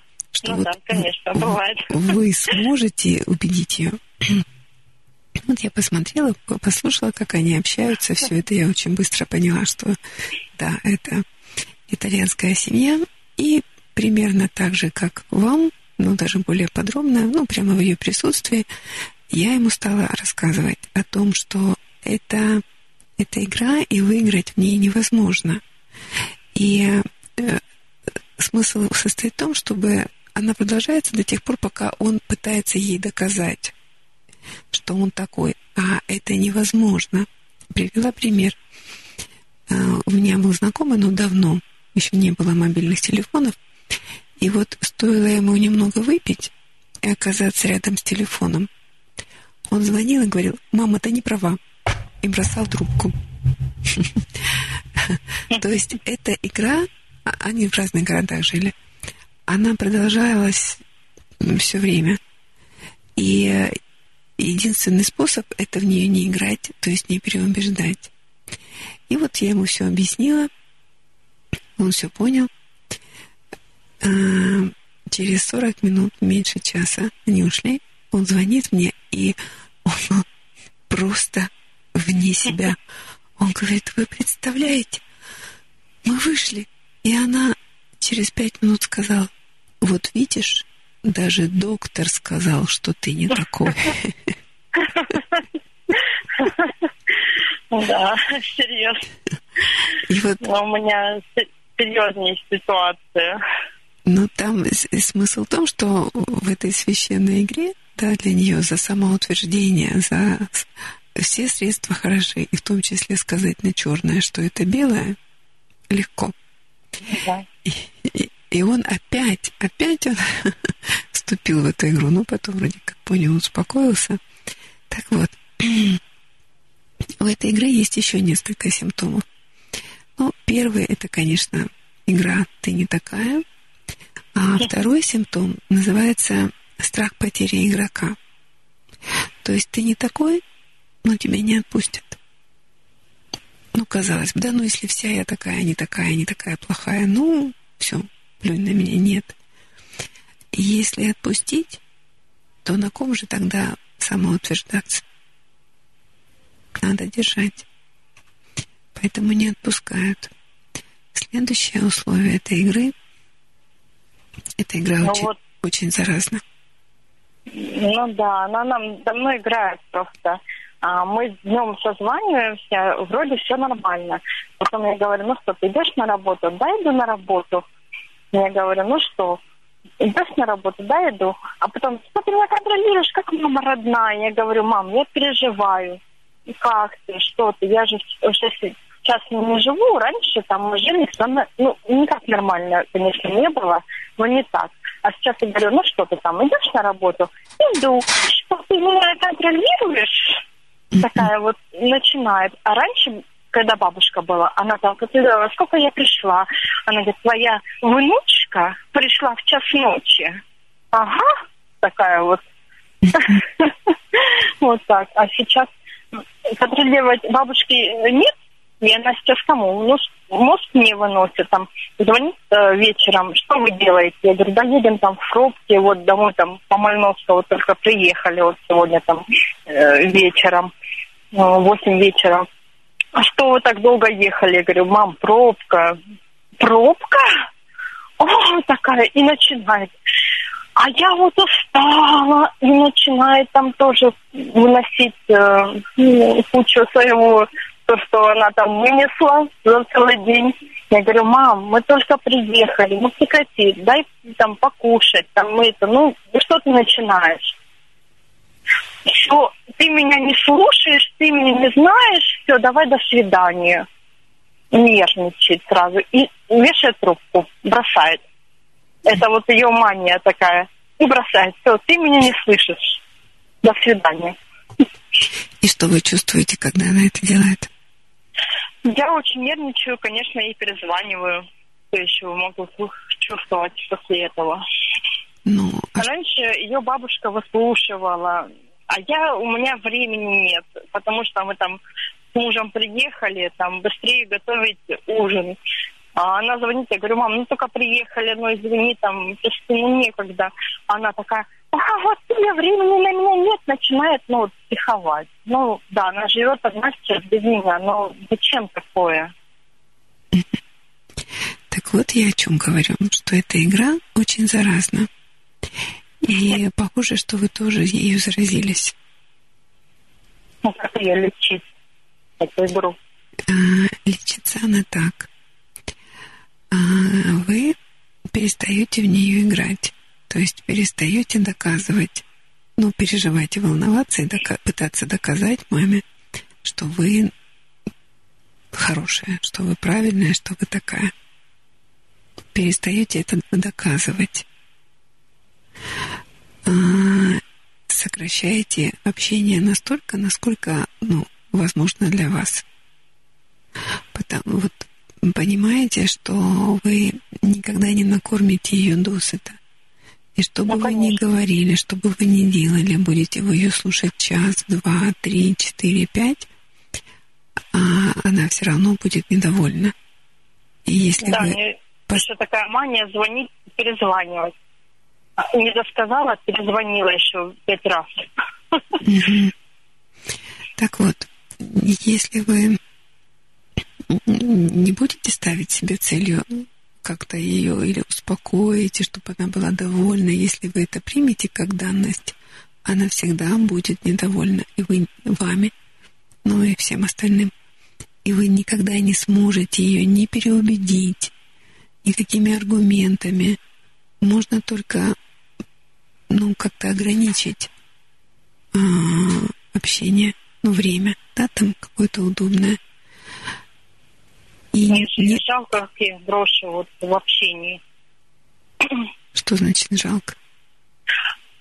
Ну, переживаю, как я там, допустим, брошу ее в общении, там, не каждый день общаться, допустим. Может быть, переживать, как она, что там она. Ну, я не, я не понимаю, а что значит переживать, как она? Ну что, Но если вы... Она мне говорит, вот я с утра ей звоню, она говорит, ты мне как мама родная. Я звоню так, ты что там делаешь? Там, ну, там, мам, привет, там, доброе утро, там, она, да, доброе утро. Я говорю, ну, что делаешь? Она такая, да ничего, на работу собираюсь. Я говорю, ой, хорошо, там, хорошо, все поговорили. У нее свободный график. Там, ну, что-то на работу собираешься, собираешься. Все, ты мне испортила настроение, все, давай, до свидания. Ну, вот так вот. Или, допустим, я звоню, а, мам, привет, ну, что ты там, как? Я говорю, мам, что там, как ты на работу идешь? Все, ты мне испортила настроение, что ты меня контролируешь, как мама родная. Ты вообще-то не мама родная мне. И вот мы ругаемся. Он говорит, ты мне не мама родная. Еще раз эта игра очень заразна. И вы ей тоже заразились. Да. И вы ведете себя так же, как ваша мама. Вы также контролируете, и, и вы также чем-то недовольны все время. То есть мне нужно это отпустить? Угу. Ой, это очень сложно. Как ее не контролировать? А зачем ее контролировать? Но она же как ребенок сейчас. Вот я ощущаю как ребенок. Она вот э, как ведет себя как ребенок. В чем это проявляется? Ой, что-то я себя плохо чувствую, сегодня не пойду на работу. Я говорю, ну, мам, вот не хреново, не хреново, я иду на работу, я ползу на работу. Я сижу на работе, ну, там, сердце кольнуло, но сижу ой, вот я свои 28 лет на двух работах работала. Я говорю, ну, мам, ну что ты сравниваешь? Э, там, ну, вот такое вот. Я говорю, мам, надо работать, понимаешь, приползти на работу и показать, что ты работаешь. Ну, вот такое вот. Я не понимаю, не работать. Она может там отказаться, там, позвонить, сказать, у меня свободный график, сказать, я сегодня не работаю, там, не могу, я себя плохо чувствую, я заболела там, я, у меня сердце болит или еще что-нибудь. А, если она ведет себя как ребенок, то давайте посмотрим, как, как воспитывать детей. А, самое лучшее воспитание – это дать человеку, ребенку и взрослому дать возможность столкнуться с результатом своего поведения – прогуливает школу, будет наказан. То есть какое наказание? Это санкции, лишение чего-то. Да? В ее случае прогуливает работу, будет наказана, не получит Есть. деньги. Да. Есть у нее э, такое, мы подарили с мужем ей планшет. На 50 лет. И теперь она сидит в одноклассниках. Одноклассники для нее все. Это подарки, ой, там всякие видео, там что там еще делают, интересно. И вот она даже спрашивает, ой, а почему ты там мне подарки не даришь? Я говорю, мам, я тебе еще раз прошу, не дари мне этих подарков, там, не присылай, пожалуйста. Э, ну, вот бесит, говорю, ты мне присылаешь там этих миллион подарков. Ну, там, она включит, и все включено, и все. Но она меня долго мила, когда мы подарили планшет, она сначала говорила, зачем вы это, а потом выгонила, ой, настрой мне одноклассники, настрой мне контакт, и, и я буду вот там пользоваться. Ей настроила одноклассники. И теперь одна одноклассников просто не улазит. Она живет им. Она кофе пьет с одноклассниками, кофе пьет э, там это, ну, как обычно, там, кушает с одноклассниками, в общем, только с одноклассниками. Одноклассники вся ее жизнь. Хорошо. Есть, есть с кем общаться. Ну, как, какая это социальная сеть? Это общение разве? Ну, во всяком случае, она может меньше общаться с вами. Ну, это суррогатное общение, но тем не менее, она все-таки не одинока. Так вот. Ну, мне не нравится это общение очень. А, вернемся к ответственности. Ну, лучше общаться с реальными людьми, чем общаться через одноклассники, контакт. Ну, я думаю, что чем забирать забирать время и силы у своей дочери, лучше общаться с одноклассниками. Но она успевает все, она забирает э, и времени, и нервы у дочери, и одноклассники. Теперь давайте посмотрим, как вы сами это делаете. Вы ведь то, что делала, ну вот это я беспокоюсь, я тревожусь, я беспокоюсь, я переживаю, это называется власть-контроль. То есть желание обладать властью над человеком через контроль. И теперь действительно вы контролируете ее. То есть ведете себя так же, как она с вами. И если вы... Ну, мне нравится, что она, допустим, даже вот одноклассник говорит, добавь меня в друзья, моя мама. Я говорю, мам, это уже мое решение. Но она хорошо ее добавила, она там кучу конфликтов устроила, добавила. Она взяла все мои там фотографии к себе, э, скопировала. И моя дочка, мой зять, ну, все скопировала себе в на страницу. Mm-hmm. И вот сейчас этим, я говорю, мам, ну закрой, ну зачем? У тебя, я смотрю, у нее а, непонятно какие друзья. Зачем ты, говорю, это делаешь? Я уже даже смотрю, там, когда мы куда-то уезжаем с мужем, я ей присылаю что-то, это уже в Одноклассниках. Говорю, мам, зачем ты это делаешь? Я тебе больше ничего присылать не буду. Я уже ничего не присылаю. Она говорит, это для меня, чтобы ну, не потерялась в памяти. Я поэтому себе копировала. Ну, так это ж вы ей настроили одноклассники. Какие теперь обиды? Ну, вот теперь это моя, видна, ошибка большая. Ну, теперь это уже неизбежно. Так вот, вы так же, как она, пытаетесь ее контролировать, ну, и осуществлять этот власть-контроль. Если вы не хотите, чтобы это продолжалось, не контролируйте. Ну как это забросить? Вот э, даже э, я контролирую, она, я пошла на работу. Я говорю, хорошо. Раз захожу такая, думаю, проверю.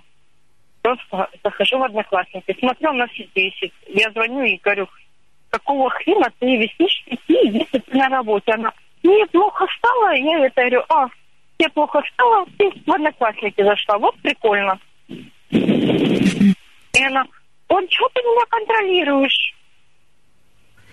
Не контролируй меня. Ну, то есть я увидела, что она в сети висит. И я, говорю, она, «А ты же должна знать, что я на работе. Я говорю, мам, я вижу, что ты в сети висишь. Что, что ты меня? Она, ну, а что мне еще делать? Я лежу, у меня сердце болит, вот я лежу в одноклассниках. Ну, нормально. То есть она неохотно работает? Неохотно, очень. Под затыльником нужно. А ну, за долг за квартиру растет, а я переживаю за это очень сильно, поэтому я контролирую. Ну, то есть действительно видите себя с ней так же, как она вела себя с вами. А, не обращать внимания. Да. Дайте ей возможность, поможет? ну, поможет чему? Вот вы что хотите?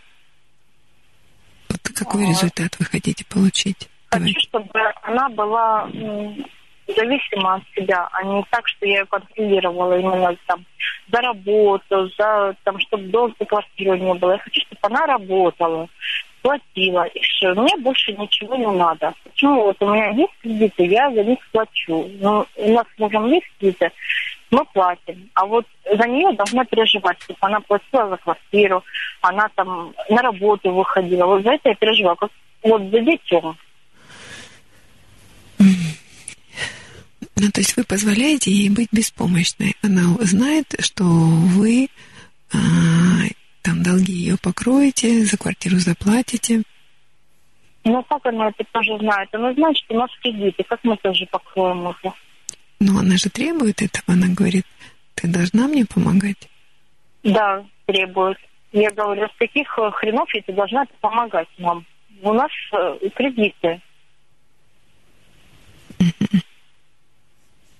Вот. Ну, то есть, если она будет совершенно уверена в том, что вы не будете помогать, то тогда она будет больше работать.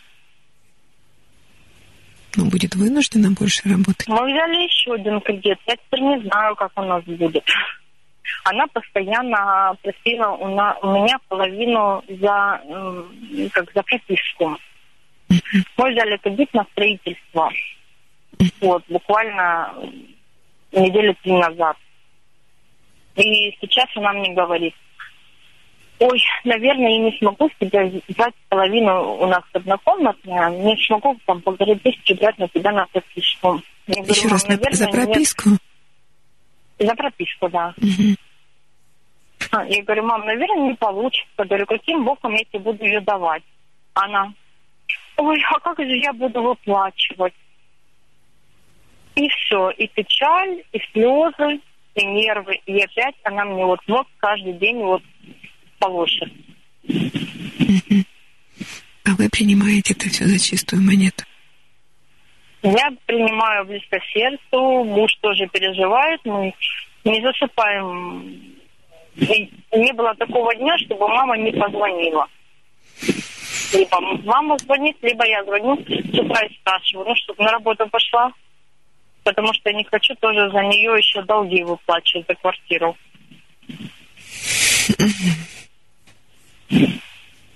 Итак, вы хотите, чтобы она работала и да. сама себя содержала?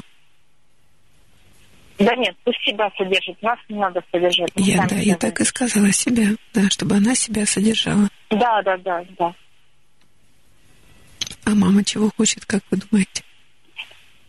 Мама, ну, как она недавно сказала, что некоторые дети содержат родителей. Я говорю, мам, как я буду содержать? Как ты это представляешь? Ну, тогда четко скажите, я не буду тебя содержать. Как сказать? Да. Я не считаю, что ты нуждаешься в содержании. Она ведь дееспособна.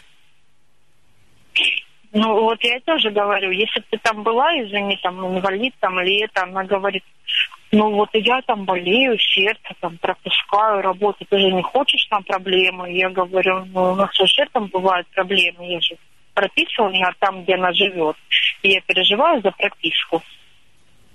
А она, ну, вот, переживай. Или выписывайся, вообще говорит. Что значит, э, вы переживаете за прописку? Что это значит? А, я прописана э, в квартире, где она живет. Вместе мы прописаны. Я переживаю, когда она там не работает, то она не платит за... Естественно, я переживаю, чтобы она платила за прописку. Ну, за квартиру. Да, да, за квартиру. А вот. Она говорит, если что, говорит, вообще выписывайся. Если тебя так что-то волнует, мне будет легче платить. Ну, нервы трепет, это ужасно. Да. И самое ужасное, что вы повторяете ее поведение. А как именно? Ну, в том, что вы переживаете, тревожитесь, контролируете ну, ее.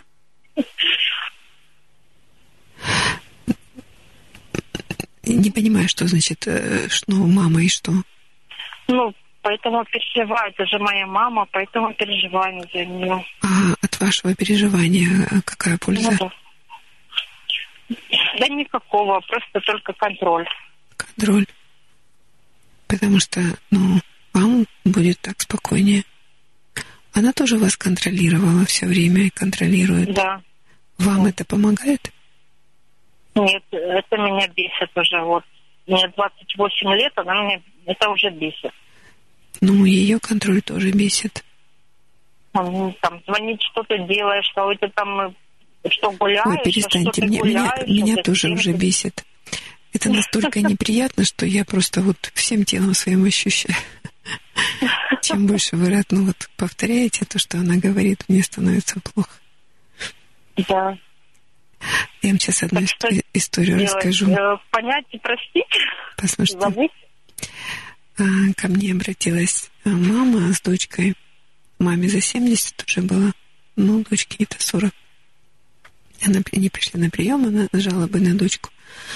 А дочь уже полгода не, не разговаривает с ней по телефону. И, ну, не общается, и даже по телефону не говорит. И когда стали прояснять, в чем дело, то дочка говорит, а, каждый разговор с мамой начинается с упреков и да. с перечислением обид и всего такого негативного, что там случилось, там подгоревшая булочку продали ей, ну, в общем-то, все. И она говорит, я, дочь говорит, я не выдерживаю этого негатива. Я просто разрушаюсь.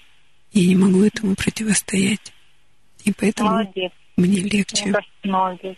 Да, мне легче ну, не общаться с ней, чем выслушивать каждый день этот негатив. Я не могу, у меня нет таких сил именно бросить ее и сказать нет. Хотя я слышу все, что зачем я родила, ой, бабушка тебя хотела, вот это вот негатив есть. Вот это молодец, конечно. Мне кажется, было бы легче ее не слышать. Так вот, а, из-за того, что дочка выдержала эти полгода, и мама видела, что она решительно настроена, она поэтому, собственно, и пришла с ней, и с ней на прием для того, чтобы, ну, как-то навести мосты. И поэтому она шла на уступки, была вынуждена уступать. Так вот, какую ей пришлось сделать уступку? А мы договорились, такое было ей задание, что она будет а, через день а, звонить дочери и рассказывать пять хороших моментов, которые были у нее за день. То есть будет делиться хорошим. И она, ну, и была вынуждена, но и интересно было тоже. И она стала это делать. И отношения наладились. То есть они, они поддерживали отношения. И она могла попросить дочь там помочь, когда это нужно. Это работает. Но для этого нужно такое взаимное желание. Ну и, соответственно, дочь э, звонила ей тоже через день и интересовалась ее здоровьем. Как, ну, вообще интересовалась, как она. То есть один день звонит мама и рассказывает, что у нее хорошего. А второй день звонит дочка и спрашивает, как она себя чувствует и чем она может ей помочь, и тоже делится хорошим. Ну, то, что было. И тогда отношения у них наладились. Как вы думаете, для вас это возможен такой путь? Я думаю, что да, возможно. Но только и нужно убедить насчет этого. Попробуйте. Скажите ей Помочь четко. Так же, как эта женщина сказала своей маме. Четко, я не могу с тобой общаться, ты обрушиваешь на меня негатив. Если я ты... каждый день говорю. Только нужно, конечно, серьезно сказать, потому что она, бывает, я ей говорю, что, мам, все, я не могу с тобой общаться. Вот сегодня мы там, она позвонила, говорю, ой, мам, вы там в пробке приехали, все, голодные. Она, ой, там, да мне плохо, там, да я пока отработала. Я говорю, мам, ну ты меня не слышишь. Потом, ой, ты меня не слышишь? И все. Я обиделась, э, обрубила телефон. А, ей просто как-то чтобы она меня слышала. А она не слышит. Вот если я ее не слушаю, то она все бросает трубку. Вот ты меня не выслушала. Хотя я ее бывает слушаю, даже мой муж заходит и говорит, вы долго будете с мамой общаться, а как происходит общение? То есть я разговариваю, это как? Слушаю маму 10 минут молча, пока мама что-то там рассказывает. Это вот такое ну, с мамой общение. Выслушиваю ее. Потом говорю, мам, понятно, ладно. Мы приехали, мы там кушать, ну давай. Вот, меня не дослушала. Давайте еще расскажу там за собачку, там, за кошечку, там, за подъезд, там еще за что-нибудь. Я говорю, мам, мы только приехали. Вот ты не хочешь меня послушать, ты никогда ни времени нет вообще на меня. Послушайте, вы все ну, время оправдываетесь. Речь да, идет о том, чтобы не оправдываться, постоянно. потому что вы не виноваты в том, что да, ваша мама вот, несчастна. И вы вот никогда вот, ее не накормите. Она ненасытна. То есть э, никогда ее не кормить? А, кормить столько, сколько не в ущерб для себя. Вы ну, не накормите ее до конца никогда. Можете поговорить пять минут без ущерба для своего душевного и физического здоровья? Ну, вроде того вот, э, допустим, мама, мы, ну вот она звонит, мама, привет, привет. Э, э, мы только приехали, все, давай, кушать надо, до свидания, вот так. Да. Или, вот так, все, до свидания, потом созвонимся или там все mm-hmm. до завтра. Я не могу сейчас говорить. Потому что у меня уже муж нервничает, он говорит, ну, без проще не засыпаем. Я уже сама вижу, что он переживает очень сильно. Ну, нервирует его эта тема. Очень хорошая форма общаться через день. Хорошо, будем пробовать. Это в ваших интересах. Иначе ваша собственная семья начнет разрушаться. А весь ужас в том, что если вы с вашим мужем будете себя вести так же, как мама. Вот это будет конец. Замечали такое за собой? Да, есть такое уже ужасное. Мы еще вместе работаем с мужем. Mm-hmm. Он бывает, говорит, ты меня так контролируешь, говорит, ты мне воздуха не даешь. Я говорю, да не контролирую, мы работаем в разных отделах. Там, я бухгалтер, он в системе администратора. Я говорю, как ты контролирую? Он говорит, да нет, ты меня контролируешь. Ну, там, подошла там обед, там, кушать будешь, пойду погрею. Ты меня контролируешь. И тоже нервничает. Ну, уменьшите вдвое свои контакты с ним. О, поняла. И будет легче. И не повторяйте ничего больше двух раз. Один, ну, максимум два, но не больше. Не ходите по кругу, как ходит ваша мама. Не заводите шарманку. Останавливайтесь. Всякий раз, когда вы чувствуете вот это... Знаете, меня мой сын однажды так хорошо вылечил как? Ну, я как-то завелась. А, и стала ему рассказывать, какой он не такой, по третьему кругу. И он мне сказал, мама, ты говоришь как бабушка. И я замолчала. Это ужасно. Это, ну, это ужасно, да. Но это на меня очень подействовало. Да. И теперь я молчу. И каждый раз убеждаюсь, вот там промолчала, что-то не сказала, думаю, через некоторое думаю, ой, как хорошо, что я не сказала. Это было не нужно. А, а вот это там промолчала, думаю, ой, если бы сказала, это было бы вообще там поперек.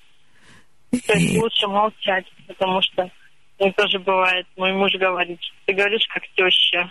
Да, именно так. Власть, контроль, повторы, упреки, обвинения. Власть, контроль, повторы, упреки, обвинения. ты не такой. Ты не такой, ты не такой, ты не такой. Все то же самое. Ужас. Конечно, это ужасно слышать. А, ну, лечие тещи, там, допустим, или свекрови. Так вот. Помогаете, спасибо. Поэтому прежде чем захочется сказать, подумайте, а что я делаю сейчас? Да, а зачем это? Это что? И отвечайте себе честно. Это моя тревога, это контроль, это не любовь. Это контроль и это самоутверждение. Вся эта критика, что это? Это гордыня. И тогда очень легко промолчать. Потому что если не осознавать, что ты делаешь, то есть такая иллюзия, что это любовь, что это из любви, это потому что мама, потому что муж. Нет. Это тревога и упреки, это не любовь. Это для собственного есть, самоутверждения. Говорите, мама, давай, мы приехали, до свидания, мам. Все. Я, я не могу говорить. Позвоню завтра. Ну да. И это нормально. Я ну, еще... так и муж говорит, он всегда говорит, что ты рассусоливаешь? А я стою, говорю, как ты себя чувствуешь там, ну... Но вы все пытаетесь договориться до того, что она вам скажет, да, спасибо да. тебе, дочка, ты меня любишь. Я это чувствую. Но она такого не говорит. Она никогда этого не скажет. А вы, вот это иррационально, как этот мужчина, мама, ты не права, да? да? Так да. вы все пытаетесь а, от нее это получить. А вы этого ну, не да. получите. Еще одну историю расскажу. Я работала с парой молодой. Они были женаты, жили отдельно. И вот у них такая же была, ну, у дочери такая же история с мамой, как у вас. Мы там работали, работали. Потом она, они приходят, рассказывают мне результат. Говорит, воскресенье, утро. Звонит мама жены ей и говорит, вот так, все, я тут сделала курочку, сейчас я принесу вам курочку. А дочка ей говорит, подожди, мама, мне нужно посоветоваться с мужем. И кладет трубку. Она идет к мужу и говорит, слушай, тут вот мама хочет принести нам курочку. А муж так задумчиво говорит, а ты не помнишь, сколько раз мы с тобой заявление носили на развод? Она говорит, два раза. А ты не помнишь, что каждый раз предшествовало этому походу? Она говорит, курочка. Говорит, так может быть мы не готовы еще к этой курочке? Анекдот. Нет, это реальность, да. Она говорит, да. И она звонит и говорит, мама, у нас на сегодня другие планы. И это спас... тоже бывает, мама, да, давай вот это привезу, вот это, а муж говорит, нет, давай все-таки вот это, вот это там. А мама, ну почему вы не хотите там мои соленья? А муж такой говорит, ну скажи что-нибудь там, что мы хотим свое, а то вот сейчас вот ехать, ее видеть, ее там приглашать, не общаться. Вот честно, честно говоря, не хочет. Ну, с негативными людьми, да, тяжело общаться. Да. Прям, правда, жизни, правда, истории, прям целый анекдот. А, новая семья имеет преимущество. Для того, чтобы она сохранилась, поставить свои интересы выше. Потому что каждая такая курочка, это может привести молодую неокрепшую семью к разводу. Так вот, останавливайте и не чувствуйте себя виноватой, устанавливайте границы. Через То, день. она одна, без мужа, без э, мужчин, без общения. Ну, не собачка не гуляет. Ну, в принципе, я считаю, что не есть общение. Послушайте, есть, никто, никто не может сделать другого человека счастливым. И вы не можете осчастливить вашу маму и сделать ее счастливой. Это ее выбор — быть счастливой или быть несчастной. Да, вот.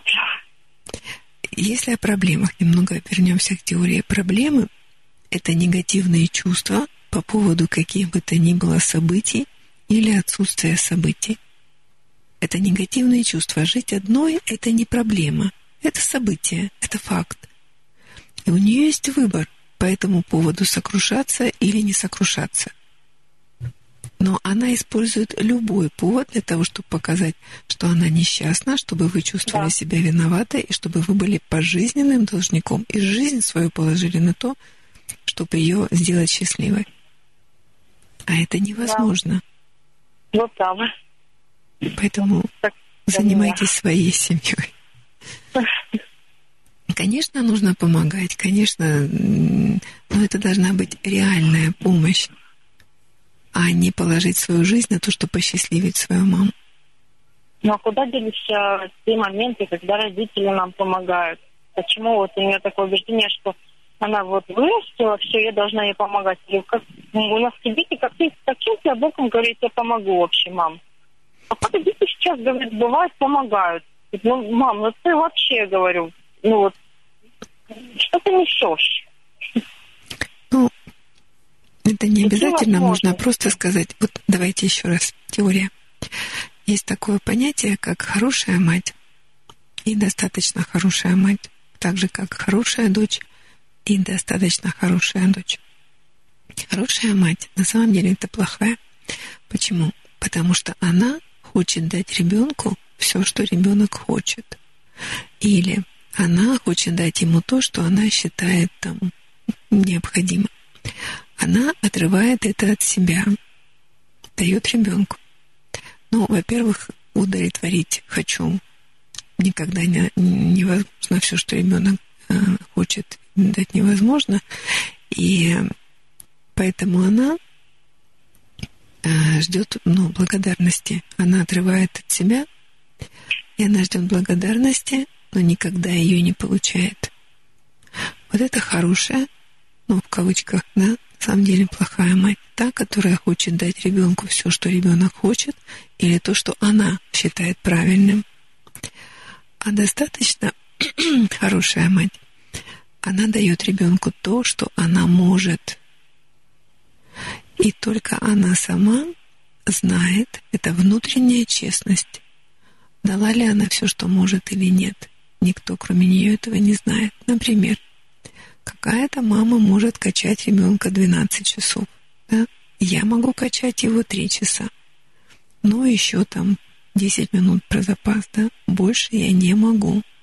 И если я внутренне честна, и я знаю, что я дала ребенку все, что я могу, то тогда он не становится моим должником. Я ничего не отрывала от себя.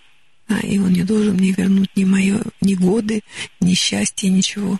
Я дала то, что я могла. И также хорошая дочь. Она, она хочет дать маме все, что мама хочет. А это невозможно. Ну, да. А, а достаточно, достаточно хорошая дочь дает то, что она может. Вы можете там послушать ее 10 минут через день? Про кошечек, собачек и про несправедливость на, на всем земле. Можете 10 минут без ущерба для своего здоровья, для своей семьи. Дайте ей это. Вы можете там помочь ей, когда она просит, ну, что-то там перенести, ну, что-то. Дайте это. Но то, что вы можете, а не то, что она хочет. Потому что ее потребности невротичны. Больше конечно, они не, они не, в принципе, не удовлетворимы. Я вас поняла, спасибо. Спасибо вам. Спасибо вам за звонок. Прям мне душу открыли. Спасибо. Всего доброго. До свидания. Спасибо за звонок. Да, итальянская семья вечно жива. Мы продолжаем нашу программу Ночной разговор с Анной Панковой, врачом-психотерапевтом в ночном эфире нашего рок-радио «Тихий Дон». И я жду вашего звонка по телефону 8 903 406 73 76 и городской в Ростове-на-Дону 256 73 76. Звоните. Алло. Алло, здравствуйте. Здравствуйте. Ой, я так рада, что дозвонилась, Анна Анатольевна. Я часто слушаю вашу передачу и сейчас тоже слушала. И у меня проблема, мне кажется, в чем-то похожая на то, что вы сейчас обсуждали. Mm-hmm. Дело в том, что у меня внешне достаточно хорошие отношения с мамой. Ну вот мне так кажется со стороны. Но внутри имеется большая проблема. Ну, для меня точно. Дело в том, что она меня очень контролирует. Мне 28 лет. Я живу отдельно от нее. Уже, ну, лет так 7. Живу в квартире, которую, ну, вот мне купили родители. Но купили они ее напротив своего дома, чтобы мы все были поближе. Ну и купили, купили, и хорошо. Вот, раньше у нее были ключи от моей квартиры. Ну, как часто бывает у людей, да, там, ну, запасные ключи хранились, но она ими пользовалась, ну, тогда, когда хотела. Она могла прийти у меня, да? Да. Вот она могла прийти, когда у меня, например, гости сидят. Вот с такой же курочкой, ну, примерно, как вы рассказывали. Угу. Прийти и, например, сказать, ой, ребятки, здрасте, я вам не буду мешать, я тут пыль вытру, тут пыльно. Ну, вот что-нибудь такое. После чего, ну, у нас были скандалы, она мне начинала говорить там, да ты плохая хозяйка, как ты вообще живешь одна. Ну, или могла прийти, принести вещи, которые она считает нужными, там, купить даже что-то в дом мне полезное, но то, чего я не просила. Ну и вот. Потом э, я у нее эти ключи отобрала. вот, так сказать, отгородила свое право на свободу. Вроде как она с этим смирилась. Но вот что мы имеем, каждый день она мне звонит и говорит там, на улице дождь, одевайся тепло. Я говорю, мам, я вижу, у меня тоже есть окна, что на улице дождь. Но это бесполезно. И если я, например, оделась недостаточно тепло, по ее мнению, она мне будет это высказывать весь день. Если, к примеру, так выйдет, что я заболею после этого, то я неделю буду слушать, что вот она же была права, а я же до сих пор никак не выросла. Ну и надо сказать, что мы с ней работаем вместе, и получается так, что она мой начальник. Мне достаточно нравится моя работа, в принципе. Но получается, что мы на работе часто переносим как бы домашние проблемы на работу, да, и вместо того, чтобы там мне нужно работать, она меня может начать обсуждать там за мою личную жизнь, за то, что вот ты оделась не так, ты выглядишь не так, постригись, сделай маникюр, там, мне не нравится твоя, там, почему ты не красишь губы. Ну вот всякие такие вещи, и я, понимаете, я уже не знаю, ну, что мне делать игнорировать ну, не выходит. Я пробую, а она не понимает. Она меня будет на следующий день за другое говорить, потом за другое. Ну, поводов много. Вот, там, но спорить с ней тоже не особо мне помогает. И вот я совсем не знаю, что мне делать. Может быть, здесь, ну, я не знаю, почему она до сих пор видит, что я не выросла. Что мне делать для того, чтобы что? Что вы хотите? Для того, чтобы она перестала мне советовать, как мне правильно жить, когда я ее об этом ну, не спрашиваю. А, то есть, что мне делать, чтобы она перестала мне советовать, как правильно жить, когда я ее не спрашиваю? То есть, чтобы она поняла, что я взрослая и самостоятельная. Так? Да. Чтобы она поняла это, чтобы она с этим согласилась. Да. А давайте подумаем, зачем ну, в любом поведении есть какая-то выгода для человека. Зачем ей нужно вас контролировать? Зачем ей нужно вас все время учить и опекать? Что это ей дает? Ну, мне она говорит, когда я ее спрашиваю об этом, что вот она мать, она должна обо мне заботиться, и она видит, что я не такая ну, например, там серьезная и собранная, как там мои какие-нибудь ровесницы, и поэтому это ее материнский долг. Хорошо. Тогда начнем с того, что материнский долг состоит в том, чтобы вырастить ребенка его самостоятельным и независимым, чтобы он мог жить без мамы. И его гнезда вытолкнуть в свободное плавание. А долг матери не привязать ребенка к себе и сделать его беспомощным, внушить ему эту беспомощность. А долг матери состоит в том, чтобы ребенка отпустить самостоятельным и независимым. Сделать так, чтобы ребенок в ней не нуждался, мог обходиться без мамы. Это долг, ну, это природный, естественный, не знаю, соответствующий законам природы, законам бытия, долг, а, долг матери. М, Согласны? Ну так, а если получается так, что, к примеру, я, ну вот я считаю, что я могу жить без ее советов, ну, в основном, да, там, грубо говоря, 90% ситуаций без ее советов и какой-то помощи. Получается так, что я считаю, что я самостоятельна, и она свой долг, ну, выполнила, Мгм. Да. а она считает, что она не выполнила. Да. Она считает, ну, как бы так по факту происходит, что она плохая мать. Потому что она вырастила, ну, в ее представлении, раз она все время вас опекает, значит, вы сами не проживете. И она, ну, то есть к вашему возрасту, когда бы, ну, уже должны были, значит, она свою функцию плохо выполнила. Не, вот, ну, как родители же всегда уходят, да, и то есть, знаете, мой сын маленький, ему было пять лет, он как-то, ну, еще был маленький, и как-то считается, что дети, они бывают, у них такие на связи, какие-то выдают озарения. И он как-то сидел, сидел, думал, думал, потом говорит, он, он говорят, дети должны подражать родителям. Но если эту привычку довести до конца, то тогда, когда родители умирают, то дети, подражая родителям, должны тоже умереть. А их дети, подражая им, умереть. И тогда привычка подражать родителям закончится вместе со всем человечеством.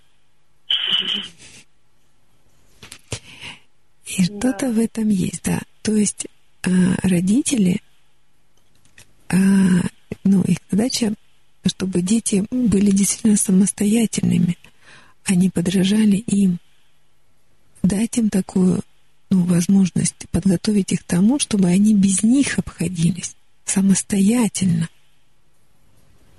Ну, таков закон природы. Потому что если ребенка родители делают э, беспомощным, когда они умирают, то он должен умереть вместе с ними, потому что он не может. Я никогда не забуду, мне пришел на прием мужчина 42 года. А, ам- спецназ. Нет, ОМОН. Ну, такой очень вояка. Он жил с мамой. Когда мама умерла, он вообще оказался беспомощным.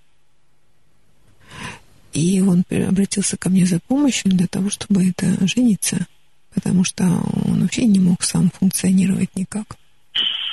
Не, ну жениться это, конечно, в любом случае, ну хорошо, но посыл, да, что, а как? А как я теперь? Причем так-то он вояка, конечно, вроде такой сильный дядька, но в жизненном плане, ну тут еще он как бы в армии, да, там в, в такой структуре, а так, чтобы сам, ну там же все скажут, расскажут, как сделать, да, на работе, в армии, на службе, там дома мама все руководит.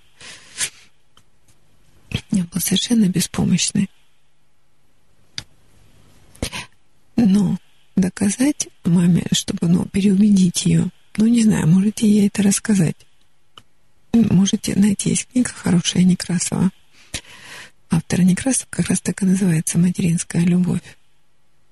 Ну вот она многим мамам как-то помогла это принять, увидеть со стороны, что делая ребенка своего беспомощным, а, ну, привязывая его к себе, они приносят ему вред. Ну, Увидеть это, осознать. А, ну, может быть, это ей поможет. Дело в том, что когда мама видит смысл своей жизни в ребенке, то никто же не заинтересован, чтобы смысл жизни там в 40 лет закончился, да, отпустить ребенка и все. И поэтому, к сожалению, мамы привязывают детей к себе и делают их беспомощными, чтобы их жизнь была осмысленной там, до самой их смерти. А что потом с ребенком будет? Ну, уже не важно. И не важно, важно, что она ощущает свою значимость, свою нужность, свою власть. И она видит смысл в том, чтобы управлять и руководить вашей жизнью. Ее смысл в вашей жизни. И тогда, и тогда она и сама проживает вашу жизнь, а вы проживаете свою вместе с ней. Есть такая книга, хорошая, аналитическая, называется «Точки матери, третий лишний». Когда между дочерью и матерью очень прочная, сильная связь, то третий лишний — это мужчина. Ему нет места. Это мужчина дочки? Да, ну и мужчина дочки, и мужчина матери в том числе.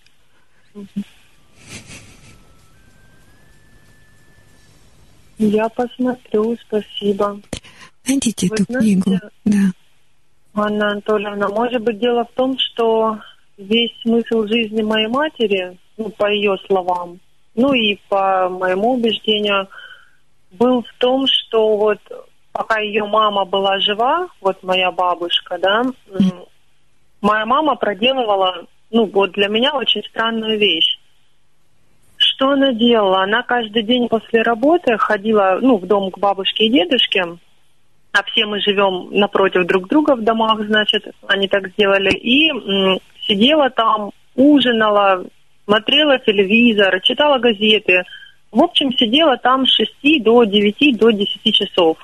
Рассказывала там бабушке все свои новости. Бабушка ей... Причем бабушка с дедушкой ну, не были беспомощными, не были там немощными. Вот мама делала это каждый день, и она считала, что это очень правильно. Как так? Она не будет им уделять время. Созванивалась с ними в течение дня много раз. И все выходные практически все проводила не с папой, там, ну, вот как мне кажется, муж и жена, да, там, а с бабушкой в основном, ну и с дедушкой. Вот, и э, бабушки не стало года два назад, и мама очень тяжело это пережила. И что она сделала? Она даже повесила на работе огромную, метр на метр, фотографию бабушки в траурной рамке. Ну, я очень хорошо относилась к бабушке, но я считаю такую скорбь ну, на людях немного излишней. И соответственно, ходить в этот дом только к дедушке, ей же надобности такой нет. Ну, она ходит, заботится, мы очень заботимся о нем, но уже не то, она очень любила именно вот свою маму, да. И она каждый день сокрушается, что вот ее не стало, ее не стало, и часто мне говорит, что и смысла моей жизни нету. Ну, говорит, ну только что тебя на, ну, на ноги поставить, до ума довести. И, видимо, вот она поэтому так переключилась на меня. И поэтому тоже. Ну и потом вот эта модель поведения, которая была у нее с мамой, то есть это зависимость, эмоциональная зависимость. А для нее это привычная модель, и теперь она ну, ее хочет повторить в чтобы вы также были зависимы от нее, чтобы вы также в ней нуждались, чтобы вы проводили, ну, нуждались в ней, в общении с ней, там, я уверена, что такое ее поведение разрушало ее отношения с мужем. Да. Ну, они живут сейчас вместе, но, ну, по моим наблюдениям, как более чужие люди. Они проводят, ну, в принципе, все время раздельно. Папа куда-то уезжает, мама даже не очень знает, на сколько дней он уехал там кому-нибудь в гости, еще что-нибудь. Ну, для меня, конечно, это очень странно. Ну, ну, это нарушение закона бытия. Вот есть замечательный психолог Берт Хеллингер. Он был священником, потом стал психологом. И вот он описал, называется, порядки любви. Как а, родители дают жизнь детям. Ну вот, как он пишет, есть в отношениях такое понятие баланса. Давайте брать. И И родители дают детям, а дети дают своим детям. Если этот порядок нарушен, ну вот э, пример, э, как-то я проводила тренинг э, с, с главными сестрами, и женщина, ну, за 50, ну, 50 чем-то лет, она сказала, что у меня проблема на работе, там что-то такое. И я дала ей, у меня такой есть набор специальный, такие куколки, ну, как человек, маленькие человечки для таких вот психологических расстановок. Я дала ей мешочек с этими куклами и сказала, ну, поставьте, расставьте, выберите игрушки, вы поставьте свою семью.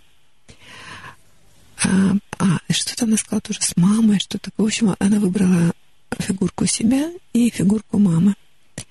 И она поставила их лицом к лицу. И я посмотрела на это и сказала, вы не замужем, и детей нет. Она говорит, как вы догадались? А это было очень видно, потому что она смотрит на маму. Они замкнуты друг на друге. И она не идет вперед, она не живет, она ну, привязана к маме, и она на ней, ну, на нее ориентирована. Дети отдают своим детям. Мы не можем вернуть а, родителям то, что они нам дали. Они нам дали жизнь. И мы не можем им эту жизнь вернуть. Мы можем ее дать своим детям. Но если родители хотят, чтобы ты отдавала ей свою жизнь, время, силы, внимание, да, там, ну тогда это препятствует главному закону бытия, который звучит так. Главная ценность — это жизнь, и жизнь должна продолжаться. Угу. Если дети смотрят на родителей, они, они не продолжаются. Ну да, вот эта мысль интересная, я так не думала. Конечно, надо заботиться, конечно, надо помогать. Но вот то, что вы рассказываете, то, что ну, это было чрезмерно, это было болезненно, это была ну, зависимость, ну, то, что было у вашей мамы с ее мамой. Это зависимость, эмоциональная зависимость. Угу.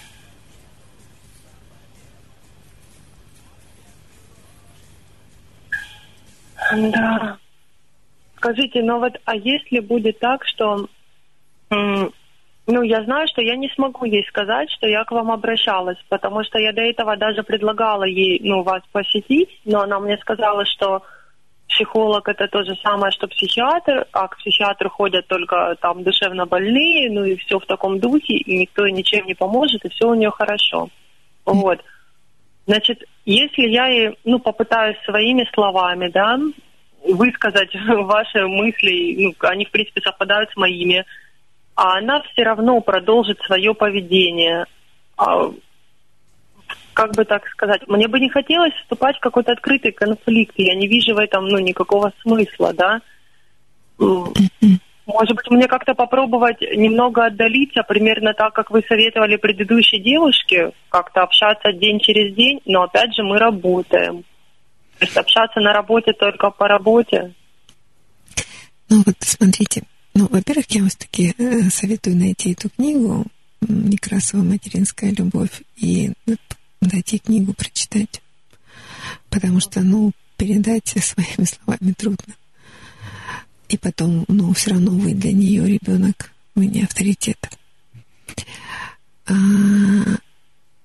вот смотрите, когда мама дает вам советы, ну, вы можете, вы их воспринимаете, ну, так болезненно, потому что, ну, личностно, да, воспринимаете их болезненно, потому что они задевают ваше «я», вашу личность. То есть, когда вот люди могут говорить очень много, но всегда это можно уложить в одно предложение. Это послание.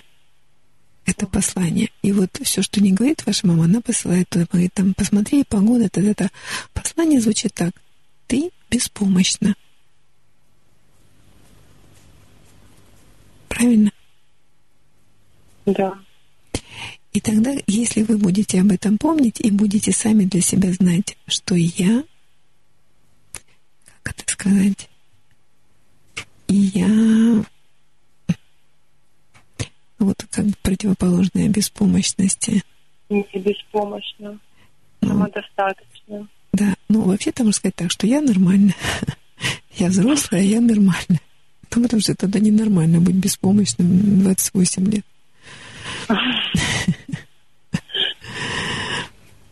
Если вот она звонит и говорит, там на день то, да, а вы просто говорите так, я нормальная, я взрослая, то вы можете ее э, советы, ну, как бы не, не принимать лично на свой счет, да, там uh-huh. вот, так, вот такую задетость, да, ощущать. Uh-huh. Опять она мне говорит, что я беспомощна, задевает мое я, да, она мне тычет носом мою беспомощность. И если вы это будете каждый раз осознавать, что она делает, да, и, и что могу я,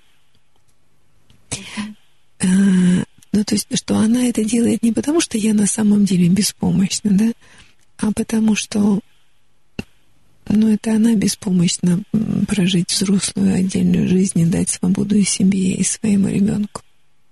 Она, она этого не умеет. Она это не получила от своей мамы, и она не умеет это дать. Чтобы дать свободу самовыражения, свободу прожить свою собственную жизнь, но нужно самой иметь такой опыт. А она его не имеет. Причем это ну, личный опыт. Опыт там, то, что посмотрел в кино, что-то, это, это не опыт.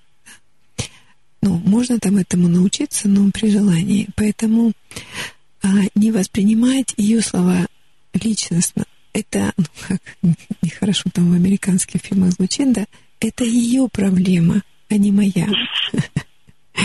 Это она не может дать мне свободу, а не я на самом, и а не я беспомощна. И тогда эти, ну там, да, мама, да, да, да, да, да, да, все. И я тебя люблю, мама. Ну, все. Да, мне нравится, что вы сказали. Угу. Прям Прям это, наверное, даже больше, чем я ожидала. Я все думала, ну вот я позвоню и опишу, и, и что же вы можете мне сказать. Потом я думаю, ну нет, вы же найдете, что вы всегда всем находите. Но вот это мне прям понравилось. Я буду каждый раз вспоминать ваши слова. Хорошо. Спасибо вам большое. Хорошо. Спасибо вам за звонок. Взрослейте. До свидания. Всего хорошего вам. До свидания.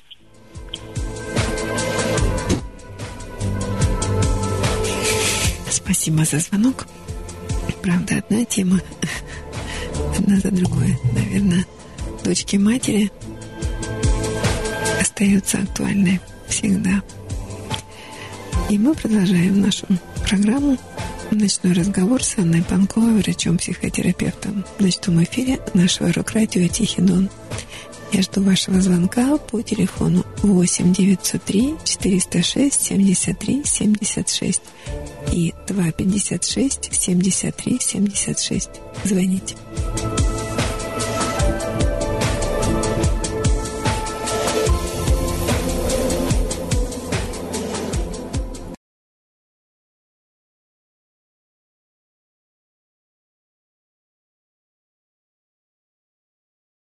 Добрый вечер, Анна Анатольевна. Здравствуйте.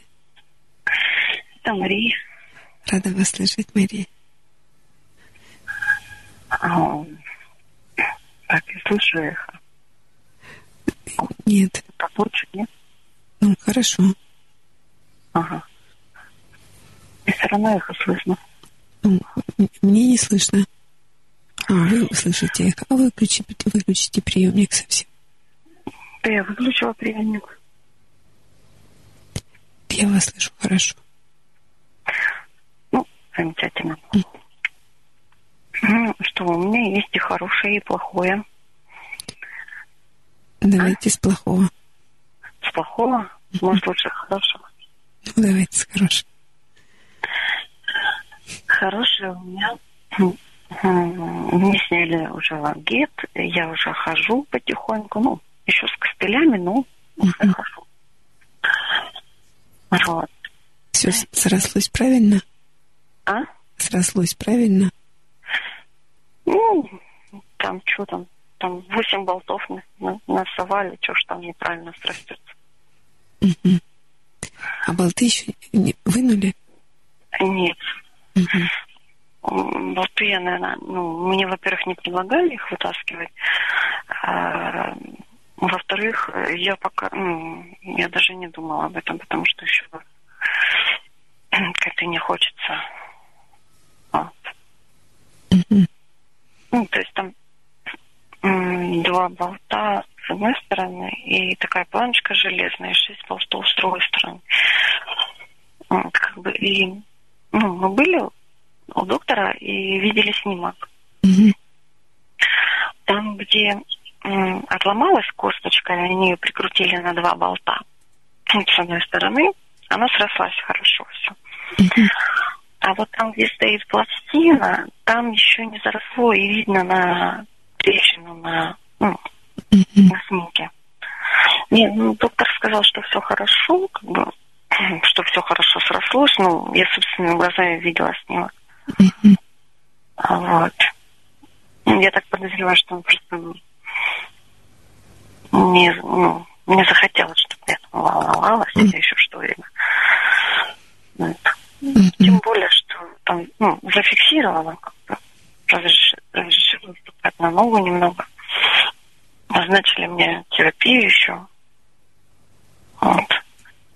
Mm-hmm. Температуры нет? Температура? Ну, я как бы поступаю иногда. Бывает насморк, кашель, и тогда только бывает, нет, нет, пере... ну, поднимается температура. Ну, то есть как бы я думаю, что иммунитет немножко пострадал. Да. Я как бы сказала доктору, что ну, температура бывает часто очень. Он говорит, ну, это нормально, потому что там железо все-таки. Ну, раз доктор говорит, в морг, значит, в морг. Ну, да, скажу. Вот. Я привыкла, что э, как на мои жалобы, то есть если я там говорю, что температура, там, ну, часто и раньше была температура 37, и я жаловалась, ну, сначала терапевту, ну, там, терапевт как-то вот она, ну, это до того, как я ногу сломала. Она говорила, что это не температура. То есть я привыкла, что они ничего нового не говорят. А, не страшно. Ну, хорошо, это хорошая новость. Да, это хорошая новость. Вот, еще одна хорошая новость. Вы помните, я рассказывала в прошлую передачу, а, как вы сказали сами, отправила на исправительные, на исправление вот, э, своего партнера. Вот. Ну, хочу сказать, что успешно, успешно исправительные работы проходят э, для меня. Как для него, не знаю. Ну, по крайней мере, он не жалуется. Вот. А для меня очень плодотворно. А что происходит? Что происходит? Хм. А, ну, во-первых, мои требования э, частично были выполнены. Ну, то есть то, что больше всего мне дискомфорт доставляло, ну, то есть э, перегар там, то теперь этого нет. Mm-hmm. То есть не приходит домой выпивший, ничем, ничем на меня не дышит. Mm-hmm. То есть я в плюсе. Плюс я сама очень хорошо как дум, думала. Я до сих пор еще как бы над этим всем работаю. А, все это, все это о том, что как я сказала, что и ты подумай, что тебе нужно, и я хочу подумать. И вот такая его не было, я думала, что же э, мне нужно, что, что я согласна или не согласна терпеть. Ну, то есть терпеть, а что я могу или не могу принять для себя. Неправильно я выразилась, что терпение. Причем? Принять. Ну да, принять, именно принять. Что я могу принять, либо не принять. Ну, то есть, если я не могу принять что-то в человеке, тогда и не стоит э, пытаться там отношения продолжать, потому что он не изменится, он не исправится, это невозможно. И я учусь принимать. Ну, вот, принимать именно вот сейчас именно вот осознанно идет, что я понимаю, что я могу там, я смотрю, как он себя ведет, ну, как, как вообще все происходит. И я ну, при, принимаю, что, что стараюсь подмечать за ним, как, какой он, и составить для себя целую такой, не знаю, образ, может, и уже как целое принять, и могу я или не могу.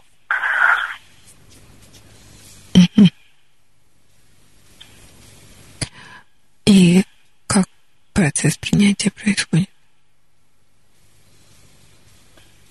Понять, что происходит? Происходят отношения, как бы, ну, ну как. Ну, то есть вы, вы вместе? Да, мы вместе. Ну, то есть для начала я принимала решение о том, чтобы продолжать или не продолжать эти отношения. Я решила продолжать. Ни с его стороны, ни с моей стороны никакого какого-то большого желания расходиться. То есть нам достаточно комфортно вместе. Достаточно для того, чтобы э, продолжать отношения, быть вместе. А, и сейчас а, я учусь быть вместе по возможности комфортно для себя, ну, естественно, поменьше доставлять дискомфорта ему. Ну, настолько, насколько это вообще возможно. Ну, то есть вот так как-то. Хорошо. Да, я не только так, что вот как, так, как что вот только вот если ты изменишься, вот и вот только так вот у нас будут отношения. Нет, неправильно. Я и для себя вот э, думаю. Хорошо. То есть вы тоже меняетесь? Да, да. Становитесь более принимающей? Да, да. И ограничиваете себя сами? ну, принимаете какие-то ограничения, которые неизбежно возникают при совместной жизни?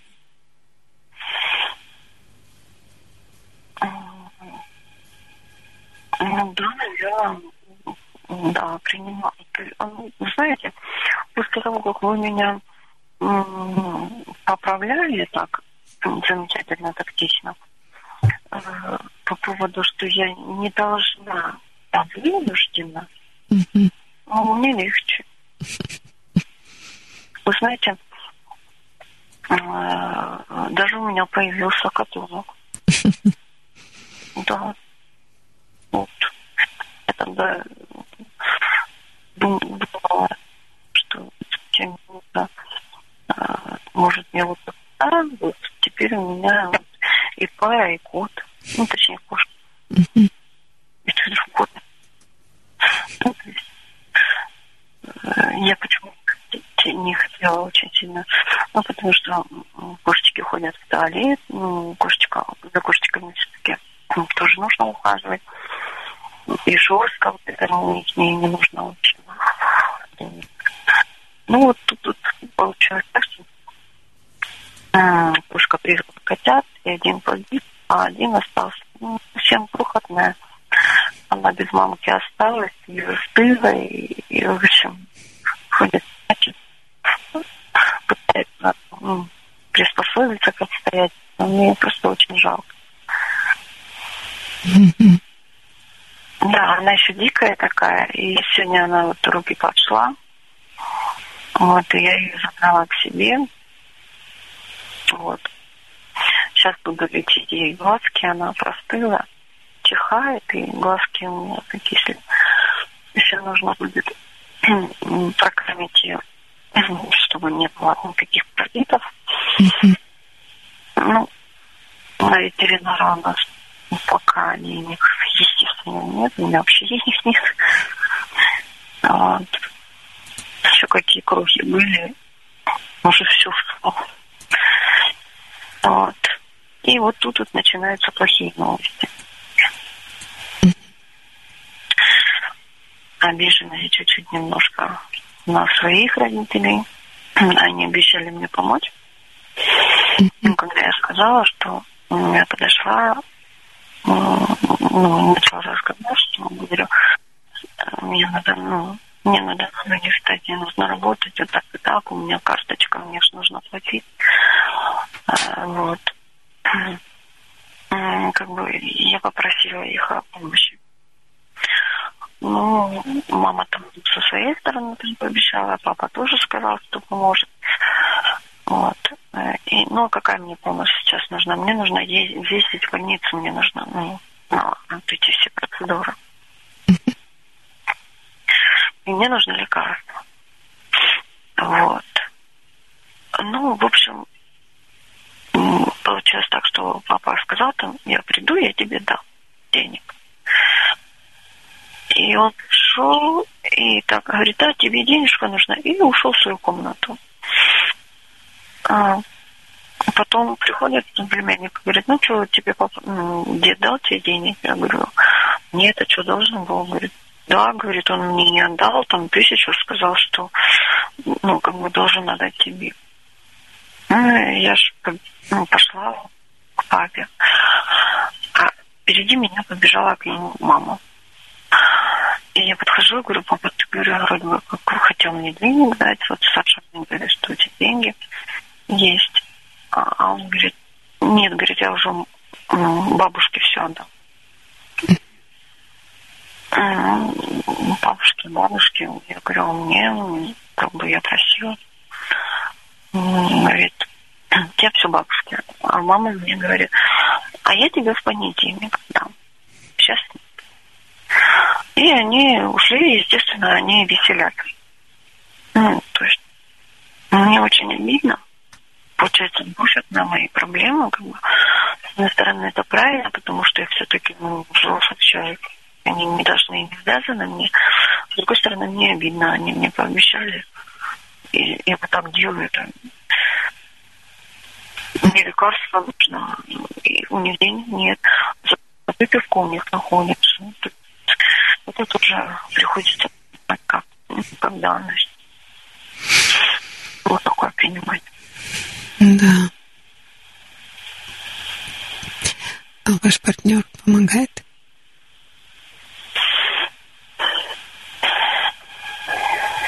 Ну, как помогает? Ну, на лекарства, на проезд.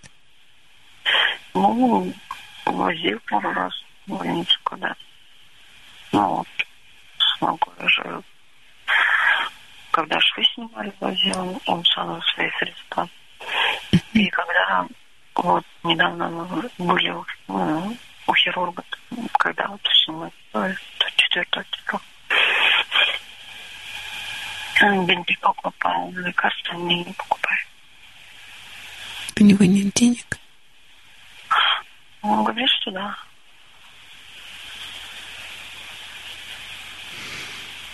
Ну, работает? Да. У него никогда нет денег. Сколько мы живем, у него никогда нет денег. Это редко, когда у него бывает немного денег. Более того, он, он брал у меня деньги. Я бы занимал бабушки, но он их не отдал.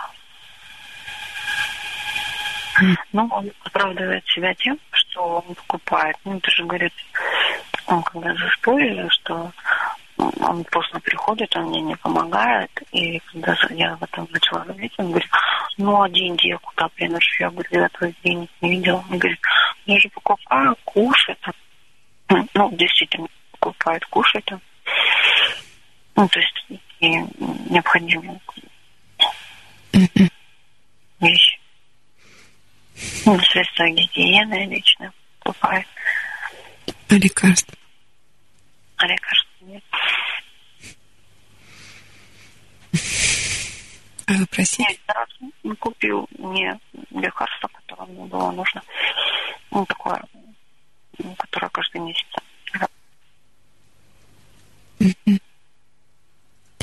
А вы просили? Я? Да. Просила ли его купить мне лекарство? Да.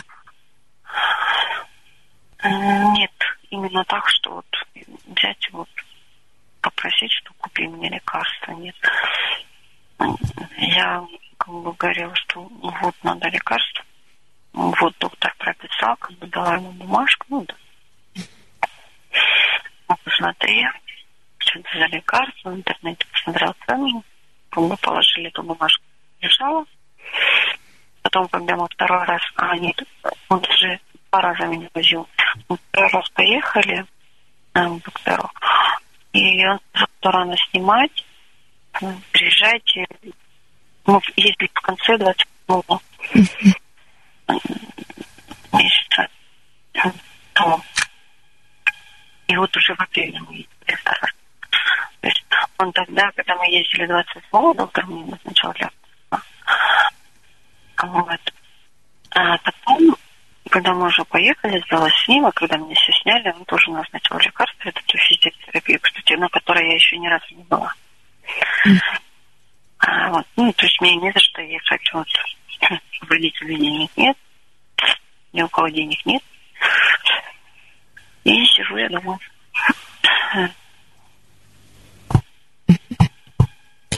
Ну, Нет, ты... ну, я ездила гулять недавно. Гулять? Да. Когда? А вот вчера, по-моему. Да, вчера. А Я ездила гулять. Мы ездили в Мегу. Ну как, мы ничего там не покупали, просто ну, к знакомому. Поехали туда, я там прошла чуть-чуть посидели, подождали друга вот этого знакомого. Потом ездили к нему, там сидели, смотрели кино. То есть были гости. Выход в свет. Да, выход в свет. Я была довольна. Там очень скользко в одном месте был, там пара, паровозик поворачивает. И у меня поехал именно левый костыль. И я наступила на левую ногу всем своим весом. Он, то есть, болит. Теперь, бо- теперь болит? А? Теперь болит? Да, теперь болит. Мне же разрешили такой чуть-чуть наступать. Ну, как бы там, не помню, сколько он сказал. Ну, ну вот как бы килограмм 15 наступать. Ну, то есть я поставила ногу на, на весы, выжила там 15-18 килограмм, так можно наступать. Больше не знаю, я получилась сильно второй раз уже именно левый костыль едет, и именно левый ногой наступал. Та, которая поломана. Mm-hmm.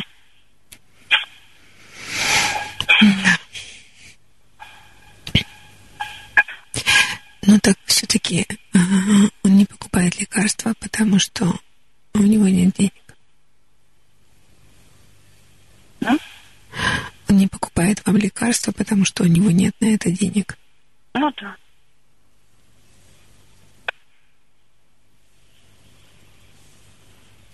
А кому вы еще можете обратиться за помощью? Ну, пока не никому ко всем, кому я могла обратиться, я уже обратилась. Ну как? Ну, есть еще ну, то есть, ну, со временем, я думаю, что я все-таки надеюсь, что мама все-таки как, ну, какую-то сумму выделит. Плюс тут еще э, сестры муж э, говорит, ты не стесняйся, обращайся. То есть, ну, его машина, она может, если у него выходной, свозить на процедуру. Ну, то есть я думала, что ну, просто нужно чуть-чуть подождать. Ну, я думаю, что все-таки так, ну, найдутся средства.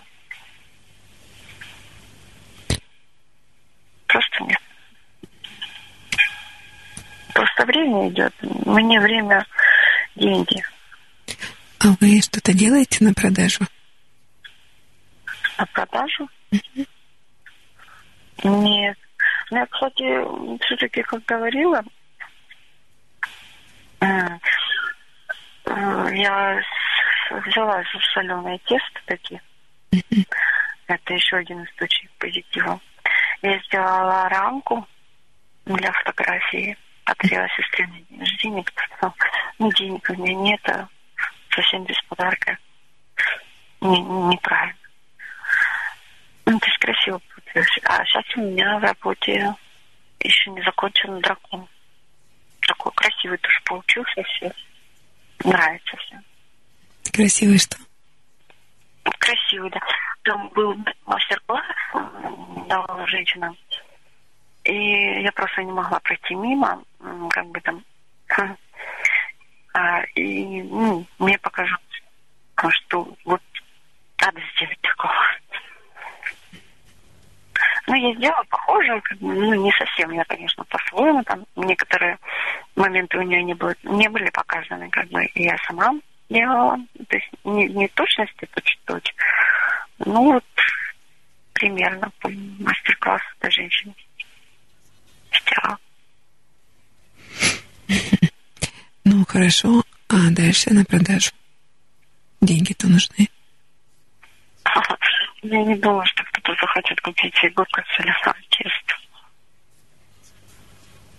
Ну, ну вот вы бы увидели, вам очень понравилось, но будь у вас там какая-то сумма денег, вы бы купили?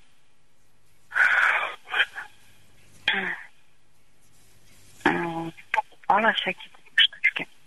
У меня есть такие, ну, игрушки, ну, как это, чисто для упрощения. Ну, это хрупкая очень вещица.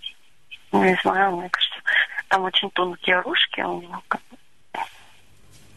И я в процессе еще даже, ну, то есть я когда пристраивала этот урок ему на голову, то есть уже сломала.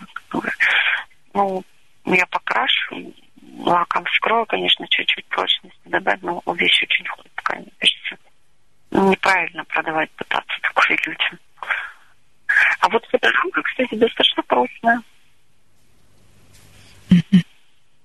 Получилось. Я ее нечаянно чуть-чуть уронила.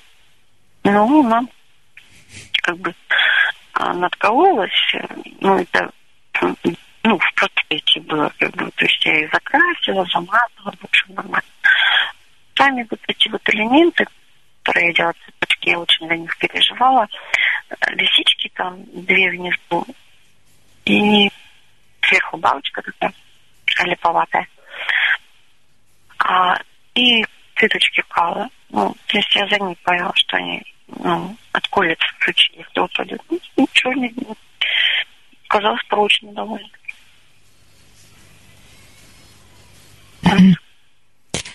И все-таки, что можете еще делать, чтобы продавать? Ну, еще раньше, когда э, я только ну, еще в Хурунгите лежала, э, первый, первый месяц, когда меня домой привезли, и мне э, Витя сказал, что ну, ты будешь лежать так, поищи себе работу на дому. Ну, я поискала, ну, ну в общем, там ничего нет для меня, мере. То есть вы не Что? видите никакой возможности для себя? Да, я не вижу для себя возможности. потому что то, что нашла, сборка авторучек, это еще моя сестра, еще э, фиг знает когда, я не знаю, 15 отходила, ну, поэтому. И там просто вот они пере... Они ей предложили перевести свои пенсионные средства в другой пенсионный он говорит, я перевела, говорит, но они меня так и не взяли на работу. Вот. По поводу карандашей, вы заплатите надо сначала, ну, там, какую-то сумму денег, я уже не помню. Потом мы вам пришлем карандаши, там, будете собирать, ну, там, еще несколько вариантов, такие, которые еще были, я извиняюсь, я еще молодая была. То есть нового ничего не, не, не увидела работа сейчас вообще бедненько. Не говорю уже о надобной работе. Еще раз. Я говорю, по поводу работы сейчас вообще бедненько, не говоря уже о надомной работе.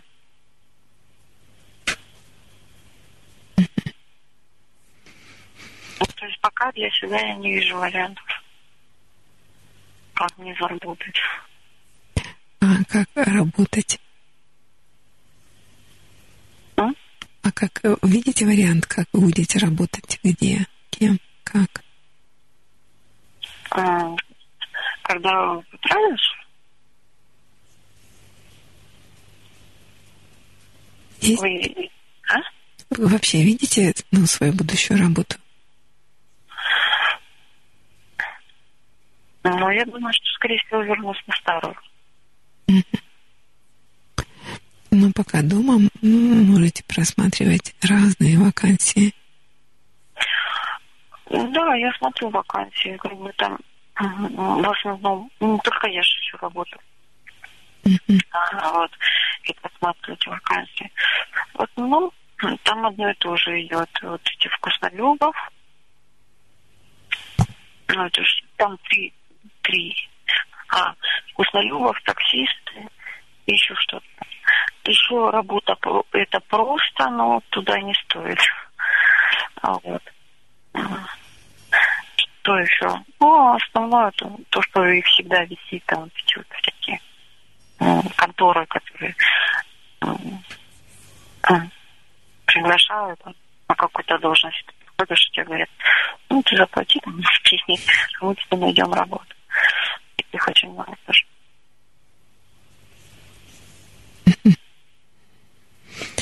Да, это все печально. Ну, сейчас работа не очень хорошо, я бы сказала. Ну, когда не очень хорошо, ее трудно найти, никто тебе ее не дает, тогда ее приходится создавать самой. А, создавать самой? Угу. Mm. Я не думаю, что прям совсем невозможно ничего. Что-то же есть, например, вот э, племянница нашла же себе работу кассира. Очень-то она работает. Вот, но я в, в торговлю и кассиром, что, что с этим связано, там, ну, у меня не получается. Торговать у меня не получается. Вот, я думаю, что, ну, когда мне станет легче, я буду ходить тогда уже... Я думаю, уже сейчас, наверное, надо думать об этом, да? Да. Угу. Ну, по поводу создавать самой, ну, я не знаю, чтобы я могла создать из ничего.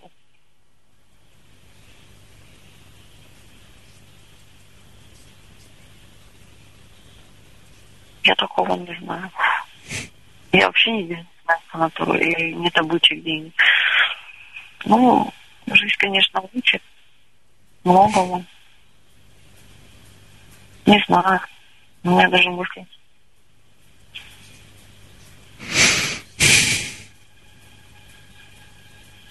Куда бы я могла себя применить?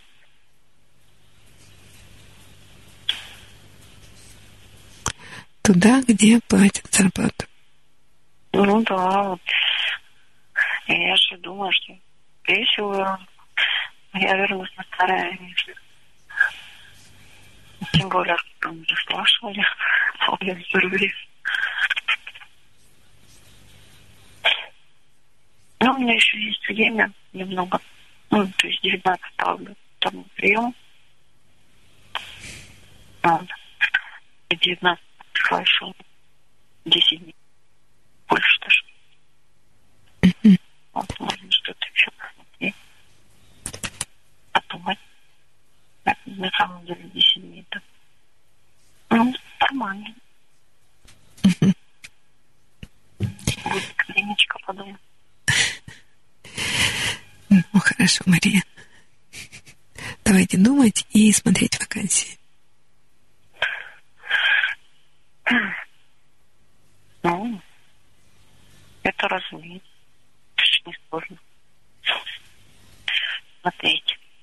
Ну, вообще, я как-то смотрела, еще когда работала, ну, активно делала, все же хотела менять работу. А, ну, вот как-то вот смотреть, просто смотреть, ну, вот как-то вот не помогает. Вот. Смотреть и ходить по адресам и узнавать, так не пойдет вот просто смотреть. Звонить туда надо, ходить туда. Даже вот просто звонить, вот просто. Ну, тоже, ну, вариант. Лучше а, так не, не пойдет, а как пойдет? Ходить надо ходить mm-hmm. надо по адресам, ходить на собеседование, на, ну, активнее надо быть. А так вот не пойдет просто смотреть. Ну, конечно, смотреть, рассылать резюме. Ага, резюме, оно у меня есть. Так надо составить. Ну, проблематично для меня немного.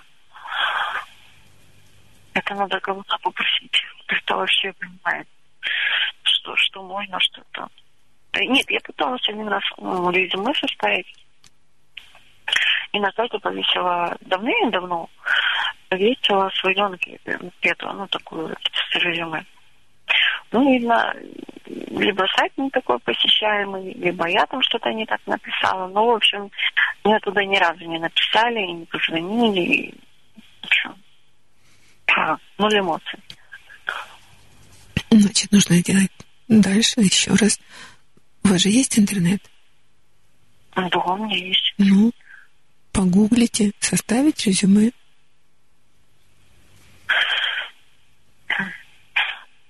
Все бы, ну, как это, немного уверенности.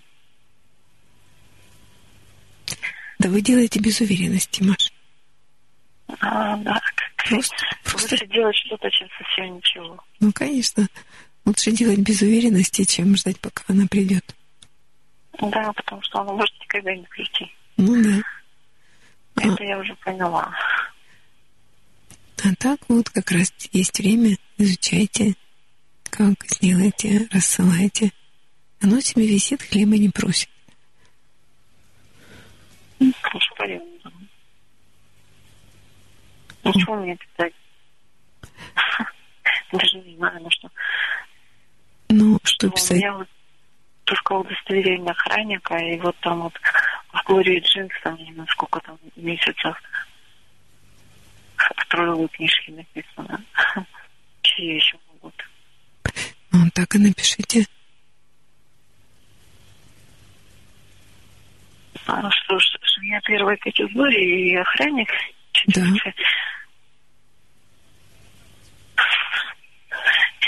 Не, охранникам что-то это не, не, не хляет.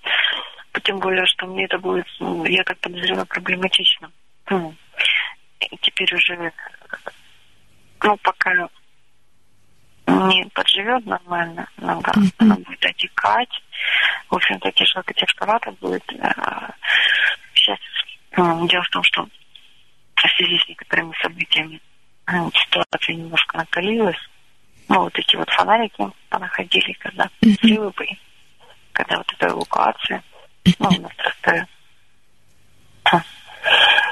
Так что, думаю, сейчас мне ну, не хотелось. Сейчас неспокойно. Требования возросли. Тем более, как хотят у меня на, на обратное, ну, где было, то есть это ответственность. Все-таки там дети. А, ну, вообще ответственность на меня сильно давит. А тут еще как бы повышенная внимательность нужна быть. Ну, то есть мне бы не хотелось сейчас вот этим заниматься вообще. Ну, видимо, придется. Господи, Мария, я вас послушаю. Вообще удивительно.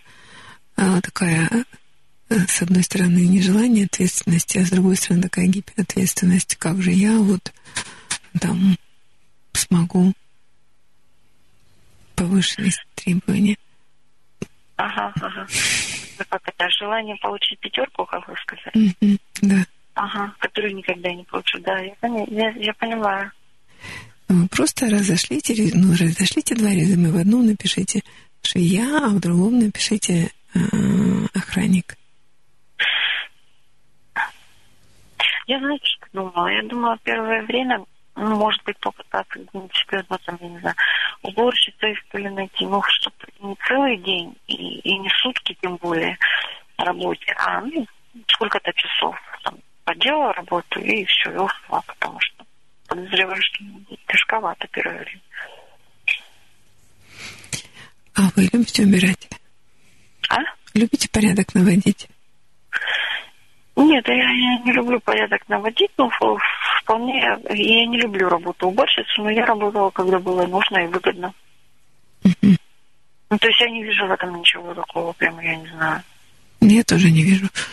Ну, тогда нужно и такую работу тоже подыскивать. Чтобы не Я вот по поводу такой на первое время попытаться, потому что ну, подозреваю, что мне будет тяжко в первое время. Да. Мария, жизнь трудна. Ну и разошлите тоже швеи. Мало ли где и как.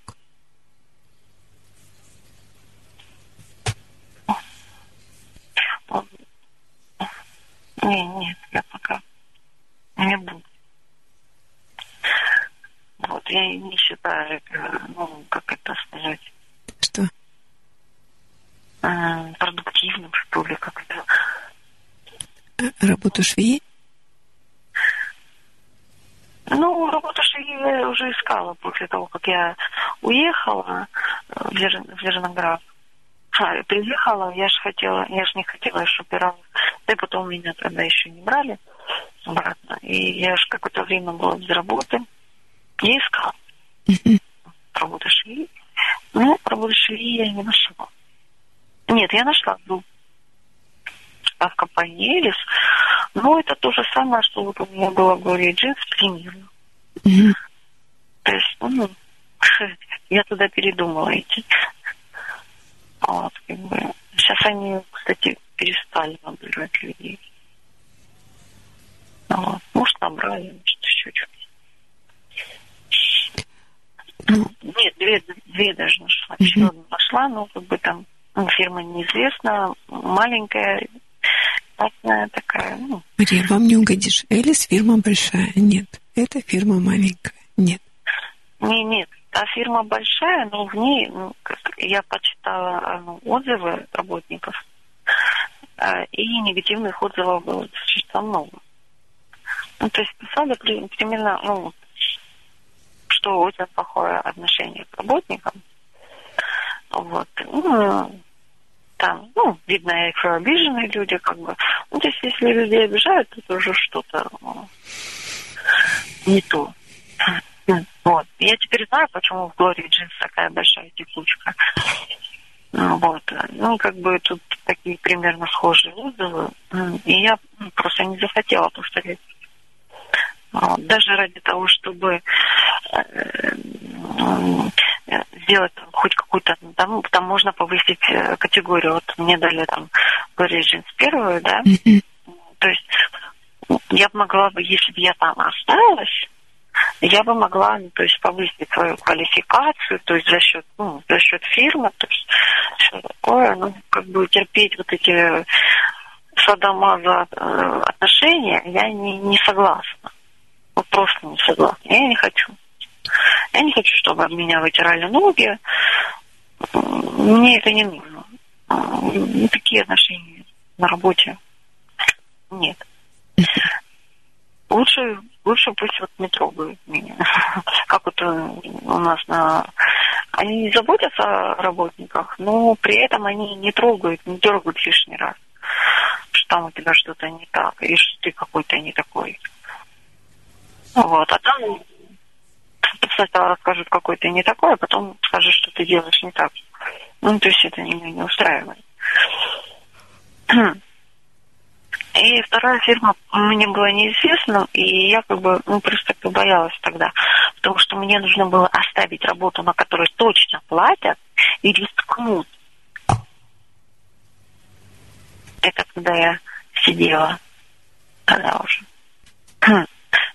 Ну, я не помню, то ли я была еще без работы, ну, в общем, ждала свое место. Месяц, когда я сидела, когда снели с того объекта. В общем, я не захотела рисковать и осталась там, где я уже знаю, там, где действительно мне платят, потому что я не могу не могла тогда себе позволить просто пойти на работу, не знаю, заплатят мне там или и что как там вообще. То есть, ну как, неизвестность я ну, побоялась. Ну... Что касается Ши, а вот еще одно место позвонила, мне там просто ну, сказали какую-то грубость, я не помню, что именно, и, пол, и положили трубку. Насчет жилья? Э, насчет работы швеи. А, швеи. Ага. Ой, Мария, ну, даже тогда не представляю, как вы, как вы будете искать. Ну как, как? Во-первых, что, что основные приоритеты для меня являются? Близость к дому. А, и ну, в основном близость к дому. Чем ближе, тем лучше. Вот. Это основной приоритет, да. Ну, может быть, он неправильный, потому что квартира съемная, квартиру можно поменять. Ну вот, в основном близко к дому. Ну и желательно бы, чтобы платили. Хорошо, все вы приходите место ближе всего к вашему дому и спрашиваете, вы зарплату, вы деньги платите? Если платите, я буду с работы. Желательно спросить не у руководства, а у работников, платят ли деньги. А то, может, не платят. Да. Хорошо, Мария. Ну, давайте тогда на этих планах остановимся. Или есть что-то еще, чем вы хотели поделиться? Да вот тоже деятельность, продолжение дела. Тоже мне предлагали а, такую слова такие. А, что ты, как старая бабка, сидишь, вот это охранником, тебе что, 50 лет, иди куда-нибудь. Вот ты вот говорит, хорошо с людьми вот тебе надо вот работать с людьми. Как это? Ну, иди менеджером. Кто это говорил? Ну, вот видите. Mm. Ну, то есть продавцом. Ну да, я же ему объясняю, что менеджером, продавцом, там же берут в основном с образованием. Вот, как он говорил, с техникой, ну, вот эти вот машинки, холодильники. Я говорю, это надо знать. А, то есть ну, читать литературу, чтобы знать товар, чтобы уметь его продать. Ну, вы же умеете читать. Да, умею. Читать умею. Но с таким образованием, как у меня, не берут туда. Я беру с высшим образованием. А у меня образование 7 классов. Как 7 классов? Ну, а? 7 классов средней школы, все. Ну, в основном берут с высшим образованием, в основном это не сто процентов. не знаю, в основном там же то, что менеджер, такое прям, а на самом деле, как вы сказали, продавец. Ну да. По сути-то. Ну, сейчас же то, что менеджер, сейчас же... Ну, сейчас тут немножко другое время, вот буквально вот за вот эти два года работу стало найти сложнее. Тем более в хорошее место найти. Фух. А. А раньше не знаю, мне казалось, раньше очень было. Мария, вы, наверное, были немного проще. А у вас на все есть отговорка. Вот я прям уже... Да, нет, ну, ну хорошо. Да. Я отговариваюсь. Но дело в том, что я же слышу это от других, от тех, кто реально ну, работает и ищет, ищет работу. Ну, вы не, ну, вы, вот хочет, Мария, ну, да, вы не ищете, вы собираете информацию о том, что это невозможно. Можно. Угу. Ну, а вот э, это одно, что работает с людьми. Ну да, в принципе, по настроению. В основном, да, мне нравится, я болтливая. С людьми, в людях. Да-да. А вот еще мне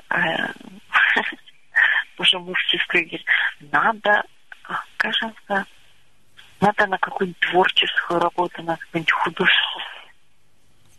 Определить. Я говорю, да, говорю, ты мне найди такую работу. Я говорю, пойду. Итак, Мария, давайте составлять три резюме. Одно ну, я... Много можно. Чем больше, тем лучше. Одно же я, одно охранник, а третье менеджер. Менеджером я не пойду. Все, что связано с торговлей, и торговля нет, это не мое, я не пойду. Так, ой, это не мое, это не мое. А... Нет, могу. Не пойду, я просто туда уже для себя решила. Тор... Торговля, продавец и менеджер. Там на кассе где-то сидит или в зале втором. Нет, это я не буду. Это я уже для себя давно решила, еще лет 18 я ну, как пыталась тоже э, там торговать по чуть-чуть. Ну, для себя это я давно решила, что это не мое, и туда я даже не пытаюсь. Я работала больше, я работала э, это самое, где еще швеей вот много лет уже. Упаковщицей я работала. А, вот охране. Не в торговле, не в торговле связано. А что для вас плохого в торговле? Что там такого не так? Ну, не хочу, это не для меня. Ни для какой вашей части это, к чему это не подходит? Какого вам качества не хватает? Какого качества не хватает? Да.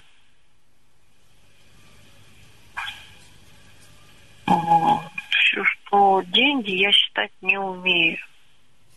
Я даже свои собственные деньги ну, у меня сложные отношения с деньгами. Вот и все. Ну, ладно, хорошо. Оставим два резюме. Маша, пишите. Погуглите и пишите. А?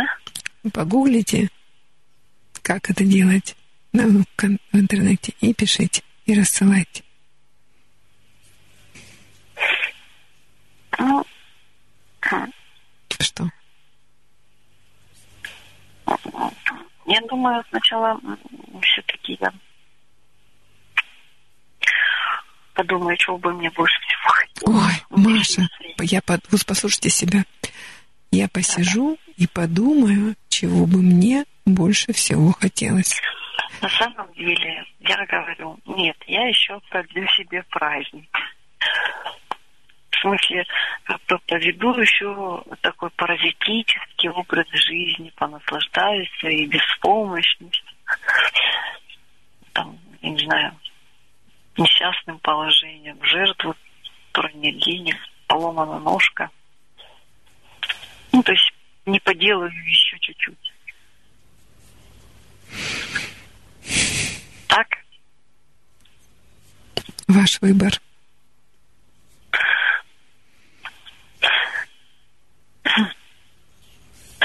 Да. Я думаю, что нужно просто будет подлечиться и просто уже потом делать. А сейчас мне не вижу смысла. Ну, Мария, э, если к вопросу о том, чего вы на самом деле хотите, посижу, подумаю, но вообще-то на самом деле вы хотите получать деньги для того, чтобы жить.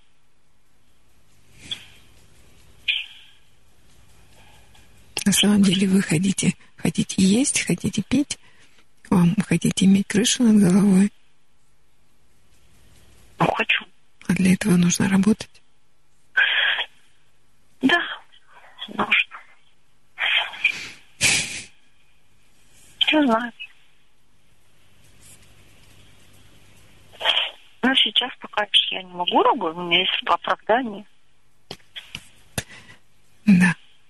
Ну, хорошо. Тогда пока наслаждайтесь. Давайте остановимся. Недолго осталось. Да, недолго. Давайте остановимся. Давайте. Ну, все-таки пока поизучайте резюме. Поизучайте, как вы хоть напишите. Ну, не работайте, но напишите его. Хорошо, я вам поверю. Хорошо. Ну, всего доброго. Всего доброго. До свидания.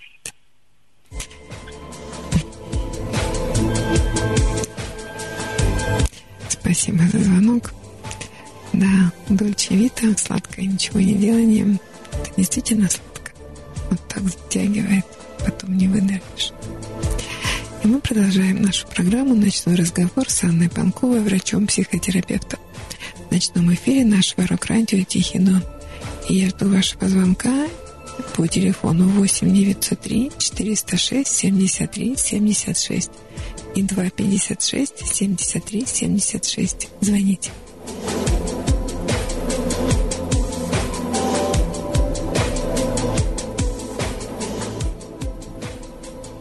В ночном эфире нашего рок-радио «Тихий дон».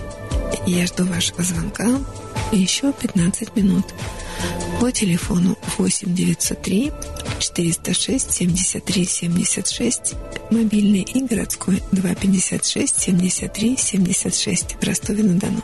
Звоните.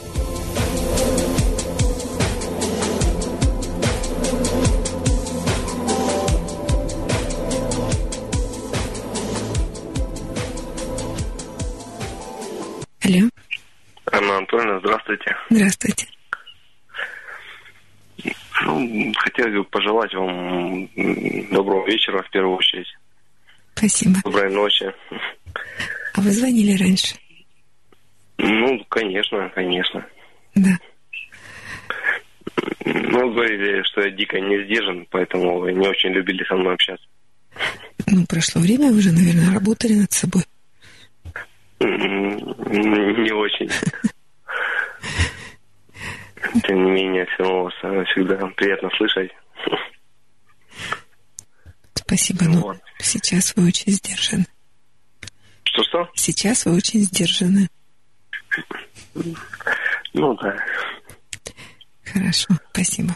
Спасибо. Ну, о себе. Позвонил тогда, что сказать, что не то, что ваши советы, но хотя и они в том числе помогли, в принципе, как бы так э, взаимосвязать, как бы нити э, жизни, как бы в определенный узел. Так что вполне себе стало все вполне себе гармонично, и все, в принципе, стало достойно и неплохо. Ну вот. Живем, поживаем и добра наживаем. Я очень рада. Ну вот. Спасибо вам большое за это. Спасибо. Ну, тогда спокойной ночи вам. И вам спокойной ночи. Спасибо за звонок, который такое неприятное пожелание и обратная связь. Всегда приятно. Спасибо. Ну, тогда продолжаю еще ждать 15 минут вашего звонка по телефону 8 903 406 73 76 и 256 73 76. Ну и пока жду, напомню, что приближается, приближается последнее воскресенье апреля и акция чисто по-ростовски на Зеленом острове.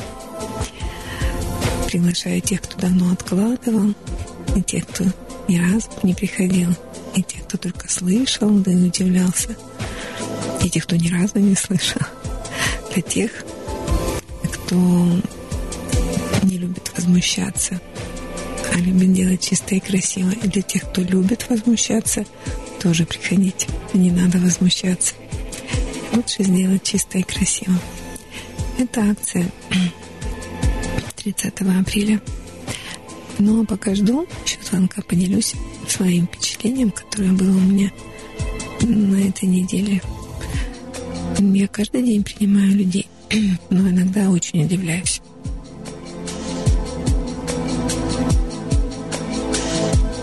А меня удивили. Мам, пришла мама с ребенком на прием мальчику 9 лет. И она говорит, он такой неуверенный, такой неуверенный, даже не понимаю, почему. У нас в семье все хорошо, мы его любим, мы его хвалим, он все равно какой-то неуверен. Я ее попросила, можно пример, как вы его хвалите? Она говорит, ну как, вот он там взял уроки, я ему говорю, ты мог бы лучше. И я вы всегда говорите? Она говорит, ну да, он же всегда немного не дотягивает. И я ему всегда говорю, ты мог бы лучше. Самое удивительное, что она была искренне удивлена, и она была убеждена, что это похвала, что она хвалит. На самом деле это не похвала, это такое послание, которое называется «старайся» старайся, старайся, старайся. Но у этого старайся есть обратная сторона. Сколько бы ребенок не старался, он все равно не дотягивает. И тогда у него опускаются руки вместе с самой оценкой. Что стараться все равно не получится. А у нас звонок. Алло. Алло. Да. Алло. Да, да, я слушаю. Да. Алло. Да, теперь слышно. Угу. А, я выключил. Добрый вечер, Анатольевна. Ну, первым делом тоже. Вот я очень рад, что скоро э, будет на, на, начнутся акции. Да. Это хорошо. Угу. Ну и так, немножко вкратце так вопрос задать. Да. А, вот недавно, ну как, я начал а, общаться, а, в общем, завел отношения недавно, ну, как вот сейчас понимаю, недавно как-то не очень похоже на отношения. А вот, так вот, завел отношения, и на данный момент они больше похожи, начинают заходить в тупик. А, потому что я попал в такую же ситуацию, как... Ну, в общем, короче, у девушки, в общем, не совсем, скажем так, для себя она не совсем закончила прежние отношения. Для нее, даже для нее самой не совсем удачные. И вот она пытается еще где-то держаться. И вот, вот попал такой вот, и вроде как меня не отпуск не хочет отпустить. И, и оттуда не выйти. Угу. И вот попал в такую вот, даже вот не знаю, подождать немножко, все-таки что-то сделать, чтобы ну, быстрее закончились те отношения. Или все-таки закрыть на это все глаза и факт руки пусть продолжает там. То есть подтолкнуть ее туда. Да, то есть либо подтолкнуть, чтобы она все-таки определилась, короче, к чему-то определилась. А вот чуть-чуть можно приоткрыть, из-за чего те ее отношения расстроились? Что там не так? Ну, как э, она там, э, в общем, те отношения около года длились.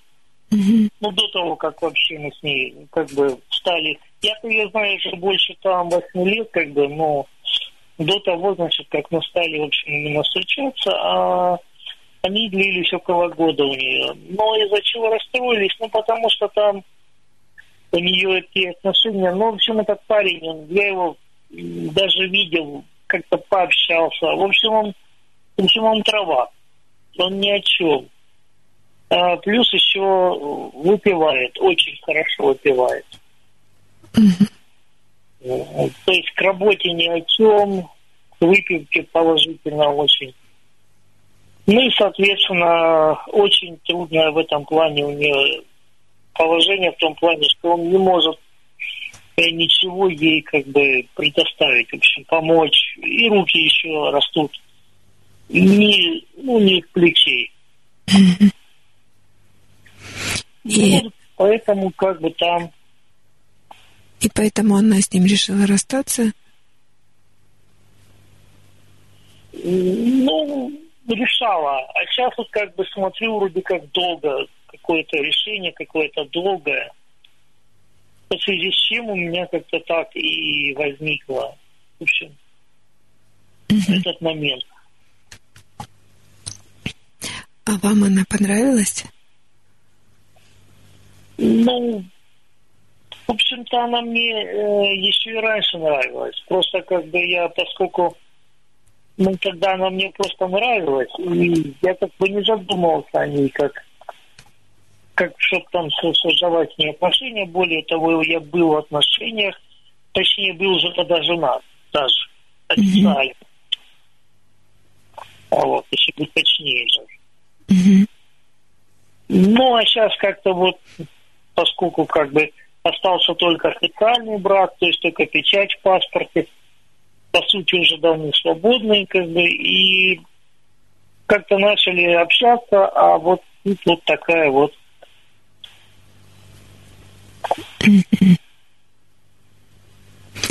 А что, у нее там прямо какие-то страстные отношения к этому человеку? Или она вот с ним, вот знаете, как рассталась, это как, ну, как Мария говорит, там на исправительные работы его отправила, или...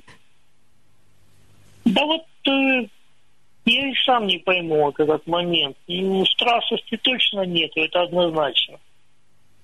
А вот э, насчет их правительной это работы или просто какое-то, или действительно желание расстаться, тут э, трудно. Тут же есть еще один маленький нюанс. Он-то выпивает, а, а я, я нет. Я, не, я как бы не пью и, и получаю, ну, в ее глазах я получаюсь неким таким идеальным человеком, что вот как бы, ну так, ну вот не выпиваю, она может иногда, ну так, иногда для себя так может быть там. И, в общем, там, в общем, попадает, видимо, у меня такая мысль возникла, что все-таки вот, вот эта идеальность ей мешает. Нет, я, конечно, не собираюсь начинать выпивать из-за этого. Это однозначно. Ну, то есть это о том, что вы к, э, к ней строгие предъявляете требования? Да дело в том, что я в том-то и дело, я не предъявляю к ней требования. Ну, она что говорит вам, что ты слишком хорош для меня? Нет, она так не говорит, но она, в общем, все ее, все ее действия, как бы, постоянно даже, ну, она говорит, вот нормально, ты не пьешь, это хорошо. Mm-hmm. Это хорошо. А вот у меня, говорит, плохо. Я иногда бывает, бывает расслабляюсь с подругами, сяду там, в общем, и расслабляюсь. Mm-hmm. Вот. И что вы ей на это отвечаете? Ну, я так как ты сказал, что ну не сестра, иногда, в общем, наверное, многие иногда все-таки расслабляются. Mm-hmm. Ну, все равно вот такой вот результат, вот как-то так. А, сколько... Я еще не готова. Угу. Она говорит, что не готова. Да. А сколько ей лет?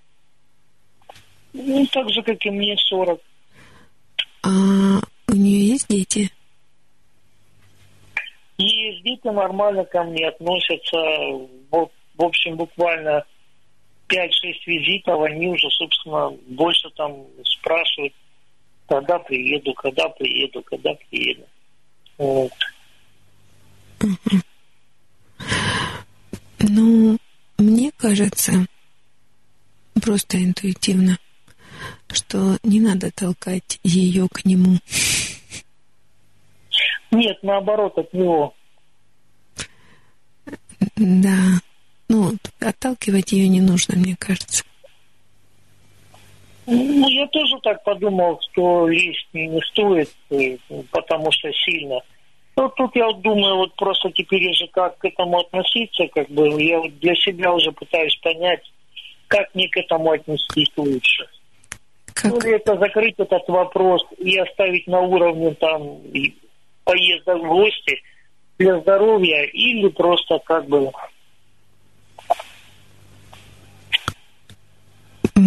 Просто ну, как?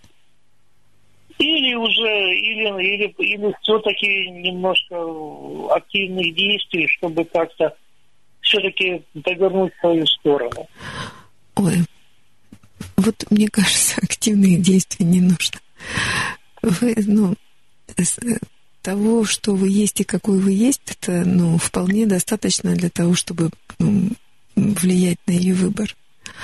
А активные действия, ну, мне кажется, это, это лишнее. Ну, я тоже к этому склонялся. Угу. Поддерживаете отношения, в, э, ну, как бы вы там ни называли, да? Ну, я думаю, что то, что вы просто поддерживаете их, это ну, тоже влияет на ее выбор. Ну, а потом сейчас весна, у всех э, пьющих людей там обострение, и я думаю, он себя там как-нибудь особенно плохо покажет. И будет это ей последняя капля. Ну, в общем, подождать. Да. Мне кажется, да.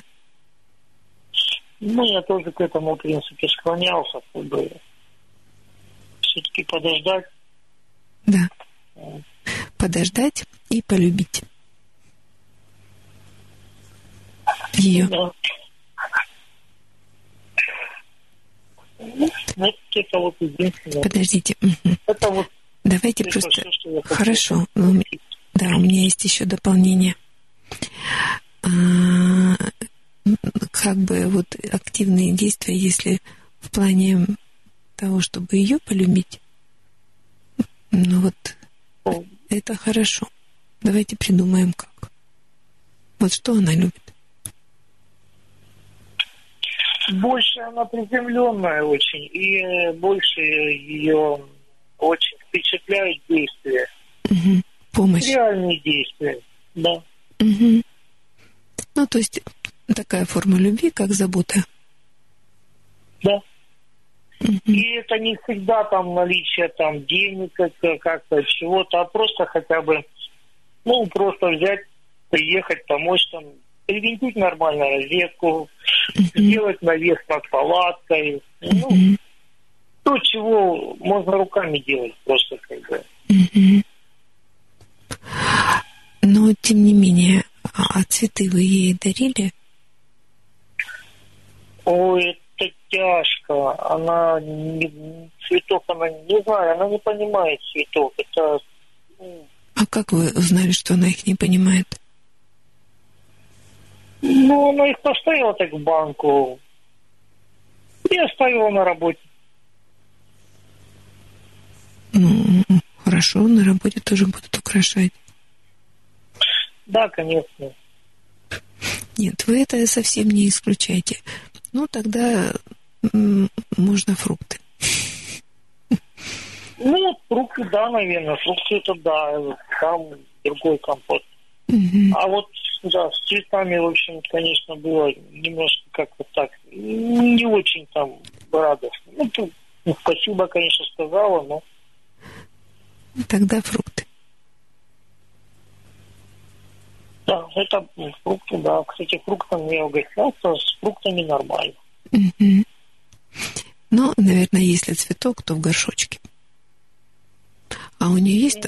Нет, Лена, выращивает она дома цветы? Я не заметил ни одного там, я в доме не заметил ни одного горшка с цветами. Тогда не надо. А, а, а у нее есть там участок или что-то она сажает? Есть, да. Земля это, это под Азовом поселок, поэтому там угу. земля многих есть. Угу. Ну, тогда можно подарить саженец розы, чтобы посадить и цвела, и пахло. Два саженца. Кстати, кстати, это да, кстати, это тема. Угу. Об этом я, правда, не подумал.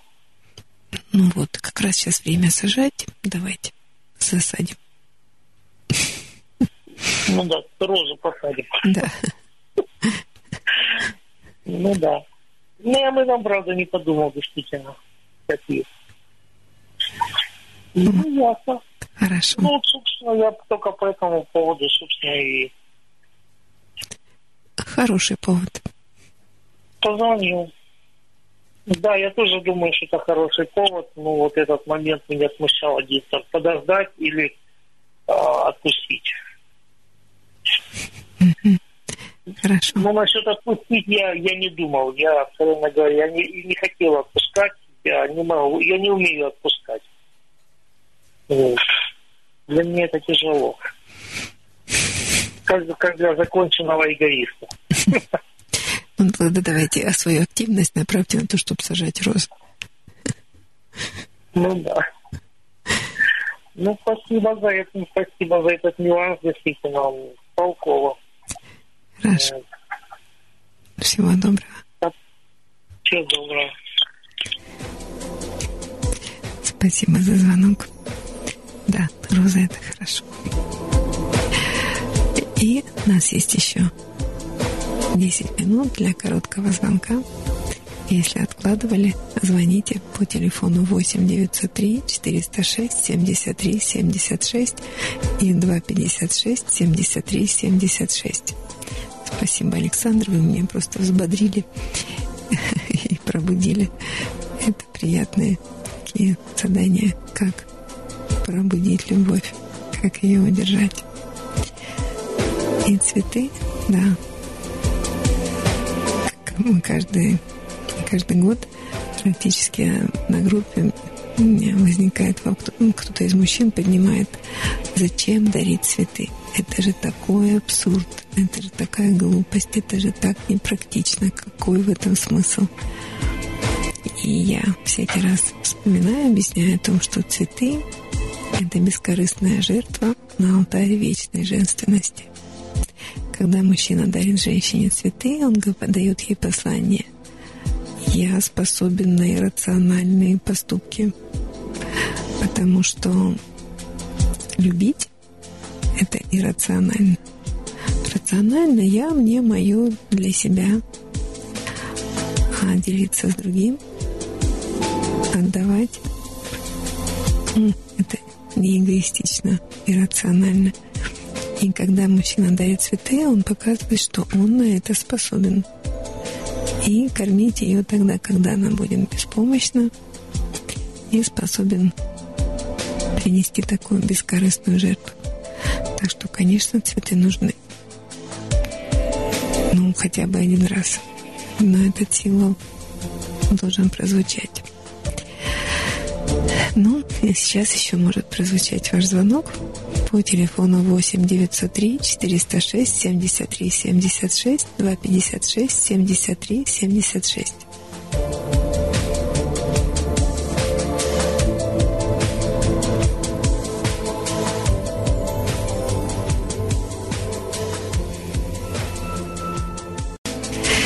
Ночной разговор завершает сегодня свою программу. Спасибо тем, кто слушал. Спасибо тем, кто звонил. Спасибо вам, Ваня. До следующей программы, которая у нас состоится 21 апреля. О, подождите, 21? Угу.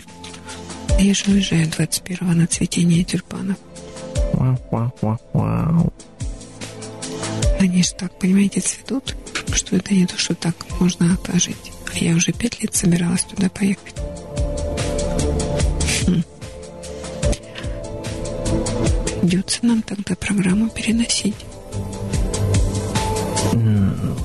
Так, и куда мы будем переносить? На 28 На 20... точно не перенесем. Почему? Потому что меня не будет. А, ну, может быть, пригласим опять. А... Или... В общем, надо подумать. У нас же есть еще в запасе помощники. Есть очень даже симпатичные. Да есть, только умеют ли они обращаться с новой студией? Ну, научим. Подумаем. Подумаем, следите за информацией в нашей группе ВКонтакте. Да, следите за рекламой. Угу. Ну, так что пока вопрос открыт. Да, вопрос открыт. Но все равно до следующей программы. До свидания. В ночь с пятницы на субботу. Мы должны прекратить наши э, отношения. Я говорю, а почему? Он говорит, а мне с тобой плохо. В эфире «Ночной разговор». У меня есть одна подружка. В последнее время мы как бы стали с ней меньше общаться, не потому что я такая плохая, а потому что она эгоистка. Все то, что не услышишь днем, все то, что можно сказать ночью в прямом эфире. Очень быстро влюбляться в девушек не стоит. Из-за этого потом возникает очень много проблем. Всю ночь с вами врач-психотерапевт Анна Панкова. Программа выходит в первую и третью пятницу с 23 часов.